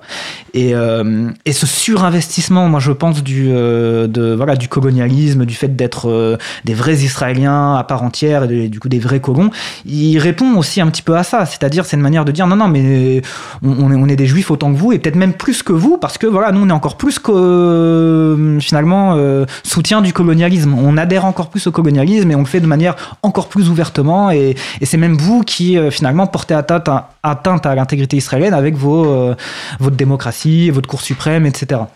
Donc euh, voilà, il y a aussi cette fracture là que, qui, qui, dont on peut aussi avoir une lecture un peu plus sociologique. euh, voilà. Donc ça veut dire qu'il y a plusieurs types de colons. Il y a le- l'ultra-orthodoxe euh, Eretz Israël euh, qui considère que toute la Palestine, ça doit appartenir à Israël parce que c'est écrit dans la Bible et que c'est les et ça rejoint le protestantisme. On va vers euh, le message de Dieu. Et puis de l'autre côté, il y a le, le- la revanche sociale qui fait qu'on peut être aussi colon euh, pour être dans cette surenchère en fait de l'identité, quoi. Voilà, tout à fait, c'est ça. C'est ça. On fait juste une, une petite interruption avec euh, Pierrick qui est en ligne depuis un, un petit moment. Pierrick, bonjour, t'es toujours là? Oui, bonjour. Bonjour Pierrick, merci Oui. d'avoir patienté. Ah, et bonjour à tout le monde. Oui, Bonjour, Pierrick. Bon, je, je reprends le, juste le dernier, dernier point euh, par rapport à Netanyahou et la société israélienne. Euh, je pense que la société israélienne est une société euh, euh, démocratique, euh, comme toutes les démocraties non démocratiques euh, occidentales, et que finalement euh, Netanyahou euh, est élu avec une minorité euh, efficace, comme Biden est élu avec une minorité efficace, Macron élu avec une minorité efficace, etc., etc. Je crois qu'il y a une sorte de, de pas de peste, mais disons de, de maladie de, de nos démocraties et qui révèle en fait leurs défauts structurels, leur constitution finalement, qui fait que ben, les, plus opportunistes, les plus habiles à manipuler les médias, ben, hypnotisent les, masses ou, ou détournent les scrutins selon, selon les, méthodes ou les, les rouages de chaque société. Mais finalement, sans vouloir simplifier et tout, euh, tout aplanir, mais il y a une grande similitude. Et euh, sans rentrer dans le particularisme local, qui chaque fois est- peut être pertinent, bien sûr, mais il y a une similitude, il y a une sorte d'écho euh, des uns aux autres, ça se ressemble beaucoup. Et donc on, on peut euh, euh, décemment se, se dire que si ça se ressemble beaucoup, tout ça, c'est qu'il y a, il y a un point, une- un défaut, une, une défaillance, un dysfonctionnement euh, euh, généralisé de, de tous ces lieux-là. Et je crois que c'est un rendez-vous historique de toutes ces sociétés qui doivent se poser, ou plutôt leur population, euh, doivent se poser des questions graves, fondamentales, sans avoir à passer par des, violences et des bains de sang, bien sûr. Mais il y a quelque chose de fondamental qui est vrillé, parce que ce qui est très étonnant, c'est que chaque question euh, décisive, euh, vitale pour les sociétés, obtiennent par les dirigeants de ces sociétés des réponses fausses, mensongères, truquées, euh, inefficaces. Que ce soit le virus, que ce soit la pollution planétaire, que ce soit, euh, que ce, soit euh, ce, ce, ce moment israélien, stupéfiant. Je ne sais pas ce que penseront les générations, mais stupéfiant, cet unanimisme, cette maladie des dirigeants occidentaux, c'est invraisemblable. Et puis aussi l'Ukraine, pareil, une sorte d'unanimisme, mais aberrant, alors qu'il y a tant de, de connaissances historiques accumulées, tant de, de savoir, et puis finalement, c'est invraisemblable, de- des monstres de savoir, de, de sagesse, de connaissances, de, de, de technicité, de spécialistes, d'experts, pondent le, la voix du, du, du nain, euh, pardon pour les nains, mais du, du petit, du plus petit dénominateur commun de, de, bêtises, de, et qui certainement est mu par une non-bêtise, des intérêts, etc. Je ne sais pas. Mais en tout cas, ça donne toujours des, décisions aberrantes. On a la masse de la population qui a, une sorte de sagesse euh, collective, même si c'est pas toujours le cas, mais qui, a un bon sens, on va dire. Et puis ceux qui sont censés les diriger, ben, ils disent bon ben on va aller vers les marécages, on va aller vers les sables mouvants. C'est par là que, se trouve la terre promise. Chaque fois. Euh, voilà. Euh, juste, je veux revenir sur le particularisme de la Shoah. Euh, je, je crois qu'il est fondé sur. Il, y en a un, il y a une exception, effectivement. Et je crois que on ne l'a dit pas assez. Ce particularisme, c'est que d'une part, les juifs étaient, des, citoyens comme les autres. C'est-à-dire que c'est une population qui, n'était pas, même si elle avait été ghettoisée, mais au moment de, l'extermination nazie, elle était complètement tressée dans la société. Elle était, c'était, voilà, c'était des, c'était soi parmi soi, quoi. Elle était tramée dans la société. Ce qui fait que, euh, euh, euh, je crois que ça c'est très particulier parce que le racisme à l'égard des Indiens, des Noirs, des Arabes, c'était toujours des populations à part. Tandis que là, c'était soi-même. On attaquait soi-même d'une certaine manière. Donc j'imagine une très très grande culpabilité euh, qui n'est pas très certainement pas traitée. Euh, voilà. L'autre particularisme, c'est l'industrialisation de la Shoah. C'est-à-dire utiliser ce qui était la fierté des, des nations occidentales, euh, voilà la technologie la plus à la, à la pointe, euh, l'organisation des, le management de, de, de, grandes entreprises, on l'a mis au service de la plus odieuse, de la plus abjecte criminalité. Euh, brûler, du moins utiliser les gaz, euh, brûler, etc., dans, dans, une méthodologie industrielle. Ouais, les ça, trains, etc. Non, c'est vrai, tu as, as, tout à fait raison de le noter. C'est unique. Et du coup, ça, ça entraîne aussi une culpabilité, parce que l'industrie, c'était vraiment la fierté des nations, c'était le progrès, on allait vers, vers le paradis sur Terre, quoi. On allait avec le, la chimie, le, le, les, les, les, grandes, les grands complexes de, de la sidérurgie, tout ça, mais la planète allait, allait devenir le bonheur pour tous, avec le, confort, l'abondance pour tous. Hein. C'était, promis, Victor Hugo le disait, euh, il suffisait juste de s'alphabétiser, et ça y est, on y était tout, on avait tout, on avait tout, on avait l'or, l'argent, on avait l'acier, on avait euh, tout, le blé, etc. Donc euh, ça, c'est, je crois que c'est ces deux points-là, le, le, le, tressage très intime des juifs dans la société qu'on est allé chercher un par un. Et ça, c'est terrible, parce que ce un par un, ça a créé une culpabilité. Moi, je, je, je suis convaincu qu'elle n'est pas, elle n'est pas digérée du tout, du tout. Parce qu'on parle d'antisémitisme et puis on pense tout de suite, ah ouais, ben c'est les musulmans qui sont antisémites. Je sais bien qu'on ne dit pas seulement ça, mais euh, qu'il y a un, antisémitisme. L'antisémitisme, quoi qu'il en soit, euh, sémite, c'est linguistique. Hein. Les Arabes sont sémites, euh, de loin. Alors bien sûr, il y a le terme historique, maintenant antisémitisme, c'est plutôt anti-juif. Et et, étrangement, l'anti-islamisme, moi je n'y crois pas l'anti-islamisme. Il n'y a pas d'anti-islamisme. Euh, c'est une pudeur, c'est un voile. Euh, C'était facile parce qu'effectivement il y a eu les, les attentats islamistes et l'islamisme c'est plutôt un extrémisme. Bon, ça, ça, ne tient pas beaucoup. Les gens ne sont pas anti-islam, anti-musulmans. On ne dit pas anti-musulmans. Euh, très vite, euh, on leur présente un Pakistanais, euh, bon, il est musulman, bon, il fait, c'est bien ce qu'il cuisine, on passe à autre chose, quoi. Un Chinois musulman, on s'en fout, un Russe musulman, on s'en fout. Derrière anti-islamiste, je crois qu'il y a anti-arabe, et ça c'est autre chose. L'anti-arabe, parce qu'il y a eu un tel bourrage de crâne par l'éducation nationale, par partout partout par les journaux, etc., depuis deux siècles en France. Et je crois que la France a contaminé les autres pays européens. Moi, je suis étonné de, de, de rencontrer des Japonais qui n'aiment pas les Arabes. Euh, je me dis, où est-ce qu'ils ont appris ça? Mais en fait, la, la France, effectivement, euh, euh, fille aînée de l'Église, avait une, a une capacité de diffuser sa culture, et donc parmi dans celle-là, il y a l'anti-arabe. Et l'anti-arabe, c'est né dans cette nécessité de justifier la, schizophrénie qu'on avait d'aller euh, prendre des terres de, gens, les mettre sur le côté. D'ailleurs, ça rappelle étrangement euh, ce qui s'est passé en Israël. Voilà, on met les gens de côté, on en fait une minorité bien à part qu'on peut désigner et puis, l'autre fait, et c'est le dernier point que je vais aborder parce que sinon je vais être trop long, l'autre point, et pour ça, euh, euh, comment dire, euh, oui, je veux juste euh, rajouter par rapport à, l'échelle, souvent l'argument de dire l'exceptionnalité de, de, de, de l'extermination des juifs par les nazis, c'est l'échelle, 6 millions, etc. Mais ça ne tient pas. Les Indiens d'Amérique, c'est bien plus, c'est bien pire euh, en termes de, de, de, déracinement de la culture. Euh, les Noirs, n'en parlons pas, avec l'esclavage, c'est incontable.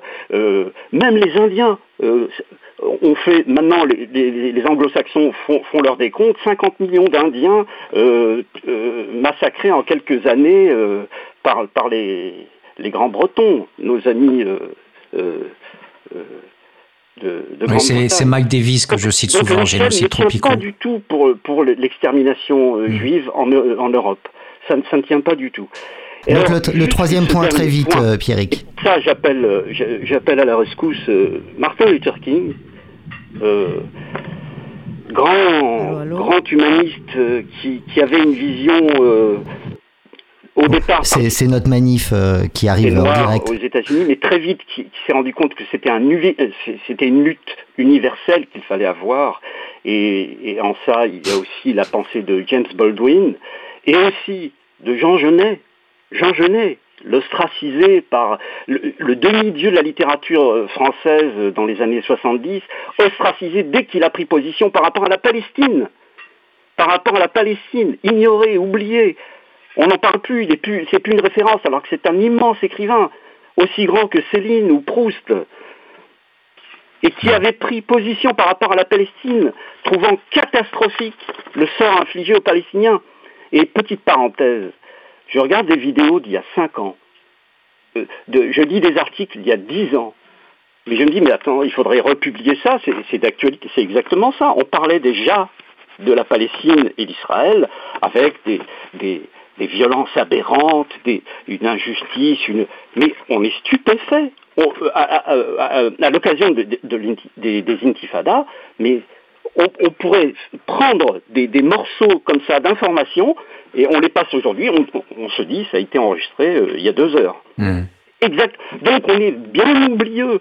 Et là, je crois qu'en une fois de plus, bien sûr que c'est terrible, euh, que, que ce paysage dévasté, qui est un peu, moi pour moi, le paysage de Gaza, c'est c'est ma tête, quoi. Je- on est dévasté en fait, on est démuni, on est, on est poursuivi par, par une virulence qui, qui, qui, euh, qui se sent légitime parce que depuis longtemps, elle n'a pas été traitée. Elle n'a pas été traitée. Elle n'a pas été traitée. Et donc, euh, Martin Luther King, Baldwin, Genet, il rappelait une chose, que bien sûr qu'il y a du, du racisme, etc., mais toujours, au bout du compte, on trouve le pauvre. C'est la pauvreté. Et d'ailleurs, la technique de tous ceux qui veulent, euh, euh, euh, comment dire, déployer ce racisme pour tenir, créer des boucs émissaires, leur, leur stratégie première, c'est d'appauvrir, de mettre de côté en Algérie citoyens de troisième zone sous les juifs, juifs deuxième zone. Les, les, colons français, c'était première classe, voilà, deuxième classe, troisième classe, troisième classe. Et en Israël, c'est pareil. Gaza, la technique, ça a été l'appauvrissement. Puis ils sont incapables de, de cultiver leur terre, ces gens-là. Regardez-moi, c'est des paresseux. C'est combien de que- ce chômage, etc. Et effectivement, dans l'archipel euh, de West Bank, l'autre partie qui est devenue un archipel, hein, en fait, c'est plus du tout une portion de terre. euh, Il y, il y a des gens, il y a des bourgeois, il y a même des grands bourgeois palestiniens. Et, et ceux-là, on les redoute. On les redoute. Parce qu'il ne faut pas qu'une société retrouve euh, une sorte de dynamique avec un enrichissement possible, etc. Parce que sinon, ben, ils deviennent un peu comme nous et, euh, et, là, ça ne va plus. Ça ne va plus. Et je crois que le, fléau, je crois que c'est- dans l'histoire de toute l'humanité, c'est appauvrir l'autre, c'est l'appauvrir. Et, finalement, le, le- le manteau euh, idéologique, c'est toujours le racisme. Mais on est raciste à l'égard des, gens de banlieue, etc., parce qu'ils sont pauvres. Ils sont pauvres, l'universitaire, etc. Bon, on va le vanner euh, à toi l'arabe ou peut-être. Alors, mais- ça, ça mériterait, euh, ça mériterait une émission sur euh, sur le sujet, Pierrick. Merci beaucoup. Euh, on va juste laisser euh, en plateau. Oh, pardon, euh, pardon, oui. j'étais encore trop bavard. Non, non, il y a pas, il y a, y y pas de problème, Pierrick. Tu peux, tu peux rester juste euh, en, petite réaction en, en plateau euh, euh, sur sur ce qui a été dit euh, par euh, par Pierrick. Euh, oui. Oui, t'as des, t'as Non, noté bah, des bah, trucs, je t'ai vu noter. Ouais, j'étais assez d'accord avec euh, effectivement pas mal de choses qui ont été dites, notamment sur euh, la spécificité de la Shoah et du, enfin, et, et du caractère industriel de la mise au service de tous les éléments les plus sophistiqués quelque part de la civilisation euh, européenne au service d'une entreprise de la mort, d'une entreprise de, de destruction totale, euh, qui est euh, un des traits de spécificité effectivement du, du géno- génocide des Juifs. Euh, moi, j'avais juste peut-être une réserve, c'est de pas sous-estimer l'efficacité des dispositifs idéologiques sur les masses.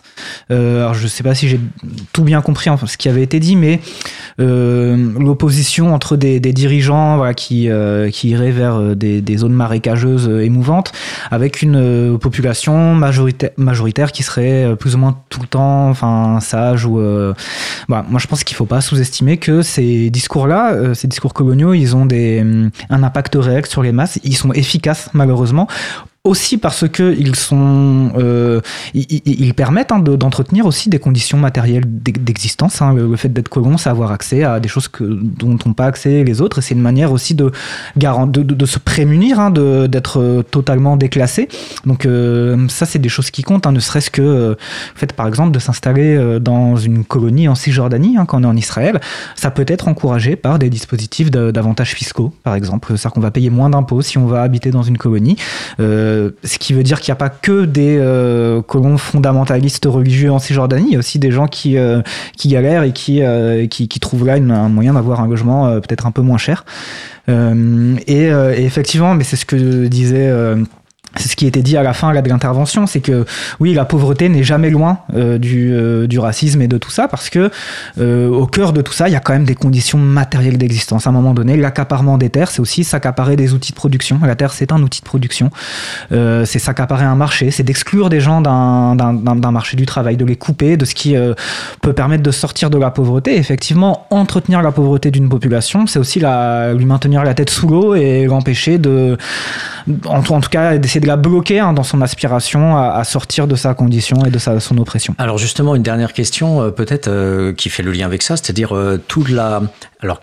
Pierrick disait que ça fait des années qu'on pourrait euh, plaquer les textes de critique d'Israël par rapport à aujourd'hui. Et justement, le boycott qui existe depuis de nombreuses années, les Palestiniens ont essayé de lutter donc on dirait hors du cadrage Hamas, donc euh, à travers des manifestations pacifiques, à travers justement le boycott des produits, pas forcément d'Israël, hein, pas l'orange de Jaffa, mais des territoires de Cisjordanie, donc euh, et, euh, et donc avec des listes qui sortent aujourd'hui sur les réseaux sociaux de toutes les entreprises euh, qui sont euh, possédées par les Israéliens. On, on- on pourchasse euh, Carrefour notamment, qui a passé des accords en pour prendre des produits ou les, les distribuer en Cisjordanie. Enfin, il y a tout un ensemble d'entreprises, même euh, que, que là j'ai lu des articles où il y avait des entreprises, des banques qui se- se- s'enlevaient même d'Israël euh, ou de, de ces territoires parce que ils ne voulaient pas du tout être associés à la colonisation en Cisjordanie. Donc il y a toute une guerre économique qui, qui se fait à l'heure actuelle, notamment par euh, des groupes euh, palestiniens de la diaspora ou en Palestine,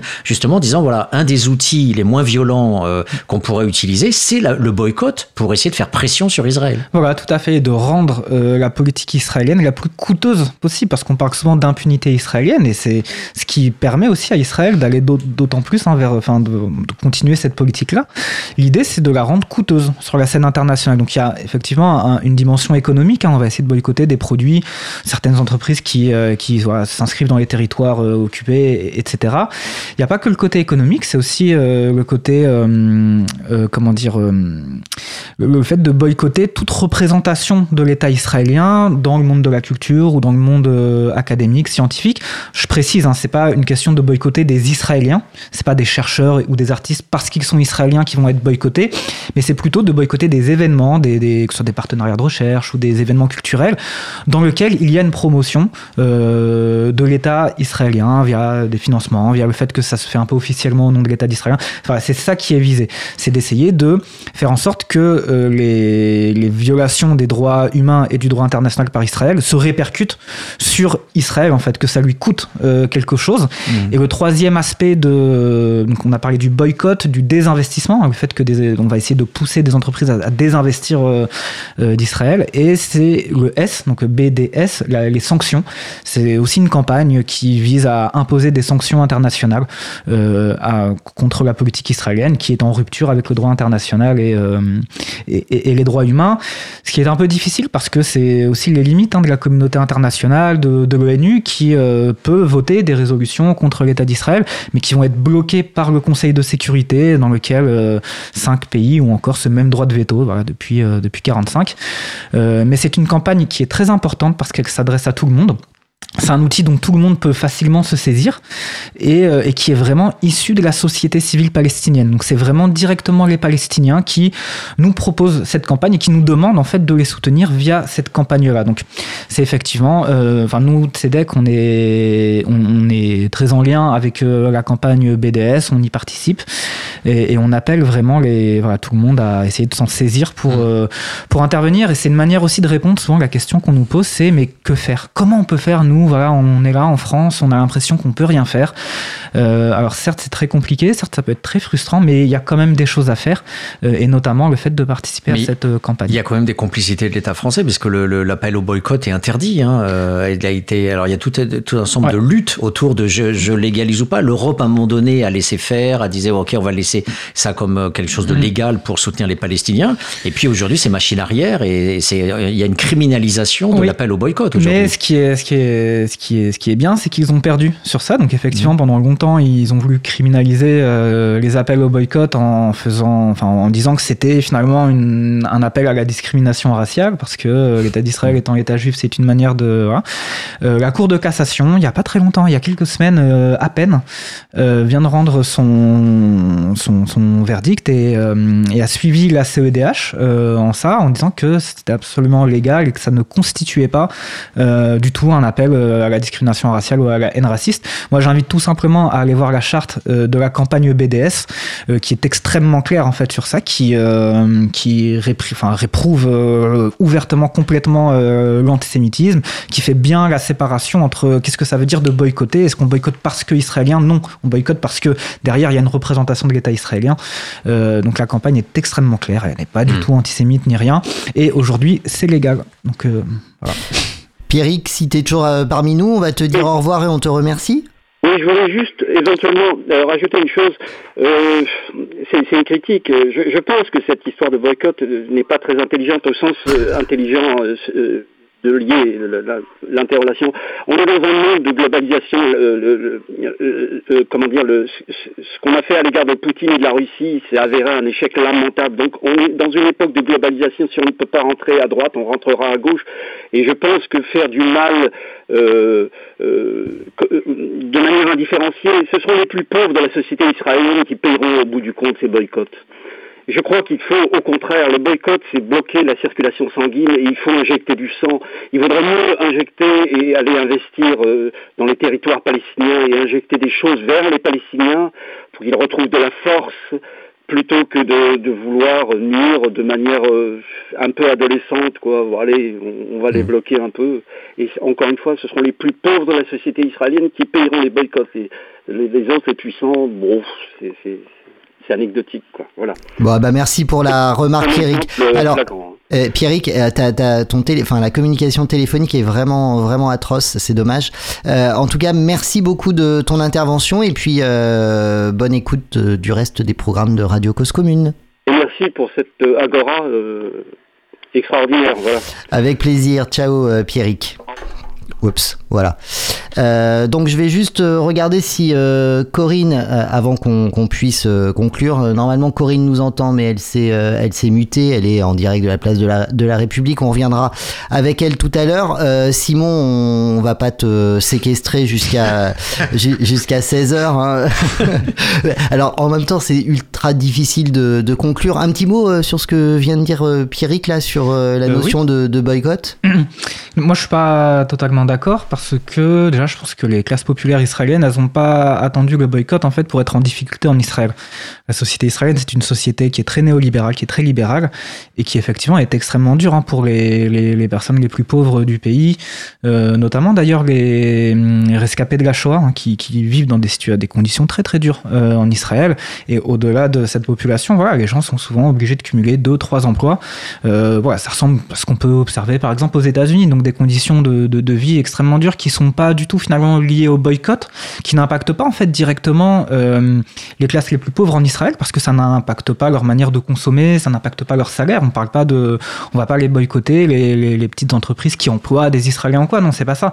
On boycotte ce qui maintient des investissements en Israël et qui euh, et, qui favorise en fait l'État et les secteurs qui sont contrôlés par l'État, euh, notamment l'armée, notamment contrôlés ou en tout cas en lien avec l'État, hein, comme le se- secteur du high tech. Euh, donc il faudrait étayer en fait voir est-ce qu'il y a vraiment un lien entre le boycott euh, et la pauvreté en Israël. Moi je ne suis pas du tout sûr que ce lien il puisse être euh, établi et, euh, et d'autant plus que je pense, c'est mon point de vue personnel, que ce qui est central dans le boycott, c'est pas tant le boycott économique, dont je pense que c'est très difficile de le rendre vraiment efficace, mais c'est le boycott institutionnel, c'est-à-dire euh, d'isoler vraiment sur la scène internationale, dans les échanges qu'il peut avoir avec, euh, que ce soit dans la culture, que ce soit dans le monde artistique, euh, la recherche, enfin, le, champ académique, etc., d'isoler en fait l'État d'Israël et que sa, que sa politique lui, soit le plus coûteuse possible et, l'entrave en fait dans, ses relations avec les autres. C'est ça qui me paraît important dans, le boycott. Hmm. Moi, ce que, ce, qui me, que je retiens de l'idée de Pierrick, c'est aussi l'idée de positivation. Et, dans la notion de positivation, c'est toute la réflexion que je mène depuis des années sur la notion de complicité. Donc, euh, les chiens de garde de Nizan, la zone grise de Primo Levi, dans les naufragés et les rescapés, qui est un concept fondamental. Hein, quand Primo Levi est arrivé dans le camp à Auschwitz, il a dit euh, Mes premiers ennemis, c'était les déportés comme moi, qui, qui m'ont martyrisé. Donc, la question de la zone grise, en, fait, euh, euh, du capot, c'est la- question de la complicité. Et, et, et en euh, je pense qu'il y a un grand, peut-être un défi que Tzedek peut relever et que nous euh, ne nous euh, pouvons pas relever comme non-juifs, c'est de, de, de, de dire aussi, d'interpeller les intellectuels juifs qui aujourd'hui sont euh, totalement à la botte de Tzahal euh, ou de l'extrême droite, euh, euh, Bernard-Henri Lévy, Finkelkraut, enfin de- tous les intellectuels juifs qu'on appelle, il nous reste Chomsky, mais à part Chomsky, qui on a comme intellectuel universaliste? Juif Il nous faut, il nous faut ça, il nous faut un intellectuel juif pour gueuler et hurler sur la, sur la planète Terre. Où est-ce qu'ils sont aujourd'hui? Eh ben, ils sont là. Le problème, c'est qu'on leur donne pas beaucoup la parole. Euh, moi, ça me fait penser notamment à ce que ce qu'écrit Gérard Haddad. Donc, Gérard Haddad, c'est un psychanalyste, un intellectuel euh, juif, dans un livre qui s'appelle Le Silence des prophètes, qui est sorti il y a quelques années, et euh, qui est une critique. En fait, euh, en fait, il reprend exactement ta question. C'est-à-dire qu'il dit où sont aujourd'hui euh, les intellectuels juifs pour parler de la Palestine, pour parler de ce qui est fait aux Palestiniens? Et il observe ce silence de la part des intellectuels juifs les plus médiatisés vis-à-vis de ça. Et pourquoi le silence des prophètes? Parce qu'il dit que, c'est ça correspond à une sorte d'extinction de, de l'esprit prophétique du judaïsme. C'est quoi un prophète dans le judaïsme? C'est celui qui allait avertir son propre peuple des dangers vers lesquels ils allaient en continuant à, euh, à ne pas répondre aux projets divins de justice, à ne pas se comporter comme il fallait. Euh, il dit il y a un peu ça, il y a un peu cette extinction du, du, du, du discours prophétique, c'est-à-dire qu'on ne dit plus rien sur euh, la politique israélienne et on accompagne en fait cette politique-là et il y a une espèce de silence voilà, qui, qui l'entoure. Euh, il y a Gérard Haddad, il y en a beaucoup d'autres, hein, on peut parler de Ronnie Broman, d'Alain Grèche, etc. Il y a- il y a en Gérard Miller. Gérard Miller, oui, voilà, Gérard Miller aussi. Euh, il y a énormément d'intellectuels juifs en fait qui continuent de porter cette, cette voie-là, mais à qui on ne donne pas vraiment la parole. Après, je sais pas si on aura le temps de, de développer ça, mais ce serait intéressant de, de, de parler de ce mouvement-là. Enfin, d'où viennent ces intellectuels-là? Tu parlais de Finkielkraut, de Bernard-Henri Lévy. Quelle a été leur trajectoire politique à, à- à toutes ces personnes, euh, en partant de leur engagement euh, politique euh, premier hein, dans le maoïsme, euh, dans la continuité de mai 68, euh, la fondation de l'Institut d'études lévinassiennes en Israël, donc avec, avec Lévinas, Milner aussi, voilà, qui était un, un grand intellectuel de ce mouvement-là, et comment, dans le contexte post-67, comment ils en sont venus à finalement se décaler de plus en plus vers, vers la droite et, et à adopter en fait un discours réactionnaire, euh, conservateur, euh, voilà, qui mêle des éléments, pour certains de messianisme, euh, d'adhésion au, na- au nationalisme euh, israélien, et de jusqu'à en fait complètement abandonner ce qui avait fait leur premier engagement politique, et aujourd'hui à, euh, à être effectivement un peu les chiens de garde euh, de, de la politique israélienne, et pas que de la politique israélienne. hein. Moi, je me rappelle euh, 2005 euh, quand Alain Finkielkraut parlait de, de la révolte des, dans, dans les quartiers populaires, dans les banlieues, en disant que c'est des, que des révoltes ethniques, et- etc. C'est aussi une défense de hum, finalement du, du racisme, hein, même, même qu'on peut observer en France. Alors, c'est pas que lié par rapport à, la situation en Israël et Palestine. Donc voilà, il y en a des intellectuels. Le- la question, c'est pourquoi on ne leur donne plus la parole.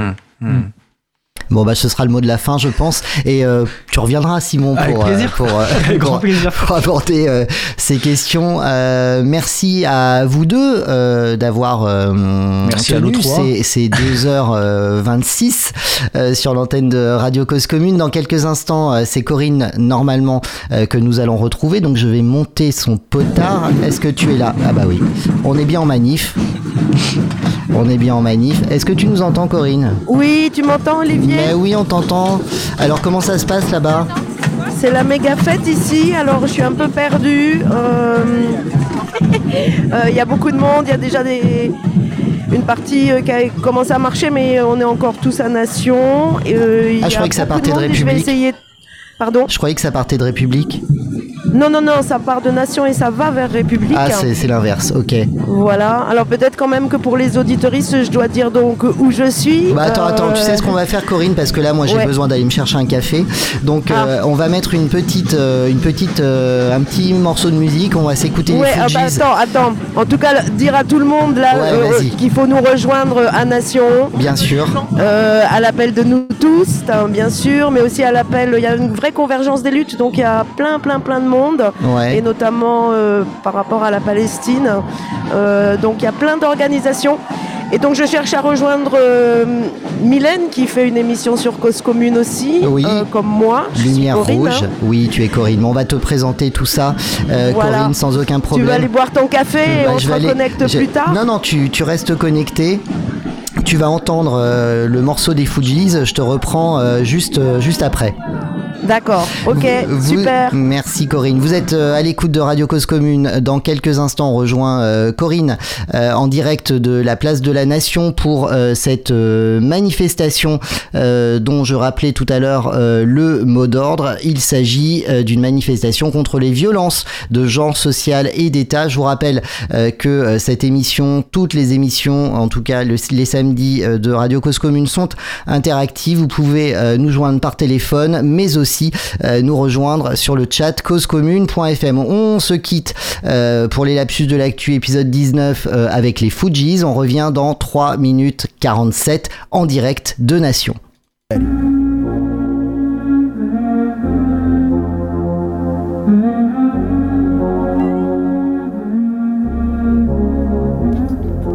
Ready or not, here I come. You can't hide.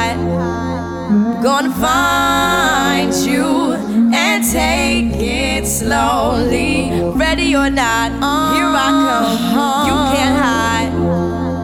Gonna find you and make you Yeah. me.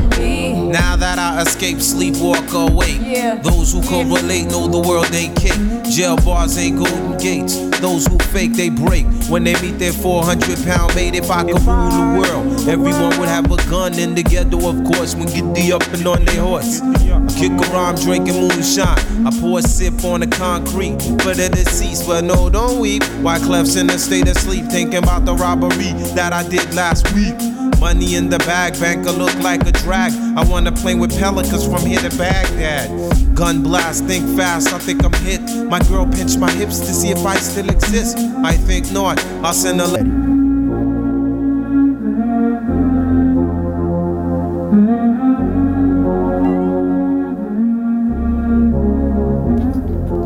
Ready or not, here I come. You can't hide. Gonna find you and take it slowly. Ready or not, here I come. You can't hide. Gonna find you and make you Yeah. want me. Now that I escape, sleep, walk awake. Yeah. Those who correlate know the world ain't kick. Jail bars ain't golden gates. Those who fake, they break. When they meet their 400 pound mate, if I could rule the world, everyone would have a gun in the ghetto, of course. When get the up and on their horse. Kick around drinking moonshine. I pour a sip on the concrete for the deceased, but no, don't weep. Why Clef's in a state of sleep, thinking about the robbery that I did last week. Money in the bag, banker look like a drag. I wanna play with pelicans from here to Baghdad. Gun blast, think fast, I think I'm hit. My girl pinched my hips to see if I still exist. I think not. I'll send a letter to my friends. A born again the hooligan, only to be king again. Ready or not, here I come. You can't hide. Gonna find you and take it slowly. Ready or not, here I come. You can't hide. Gonna find you and make Yo, you yo, want yo. me. Yo, I play my enemies like a game of chess where I rest. No stress if you don't smoke cess. Less, I must confess, my destinies manifest. In some cortex and sweats, I make tracks like I'm homeless. Rap orgies with Borgie and Bess. Capture your bounty like Elliot Ness. Yes, bless you if you represent the fool, but I hex you with some witches brew if you do do voodoo. I could do what you do, easy. Believe me, frontin' niggas give me heebie-jeebies. So why you imitating Al Capone? I be needing Simone and defecating on your microphone. Ready or not, here I come. You can't hide. Gonna find you and take it slowly. You can't run away from these styles I got, oh baby. Hey baby, cause I got a lot, oh yeah. And my whole crew gonna know, oh baby. Hey baby, you can't hide from the bag, oh no. Ready or not, refugees taking over. The Buffalo Soldier, dreadlock roster. On the 12th hour, fly by in my bomber. Crews run for cover, now they under pushing up flowers. Super fly, true lies do or die. Toss me high, only puff fly with my crew from like high. I, refugee from Guantanamo Bay. Dance around the border like I'm Cassius Clay. Ready or not, Yeah. here I come. You can't hide. Yo, nobody. Gonna find Slowly, ready or not, yeah. here I come. You can't hide. Hey, yo, nobody. Gonna find you and make you want me. Ready or not, here I come.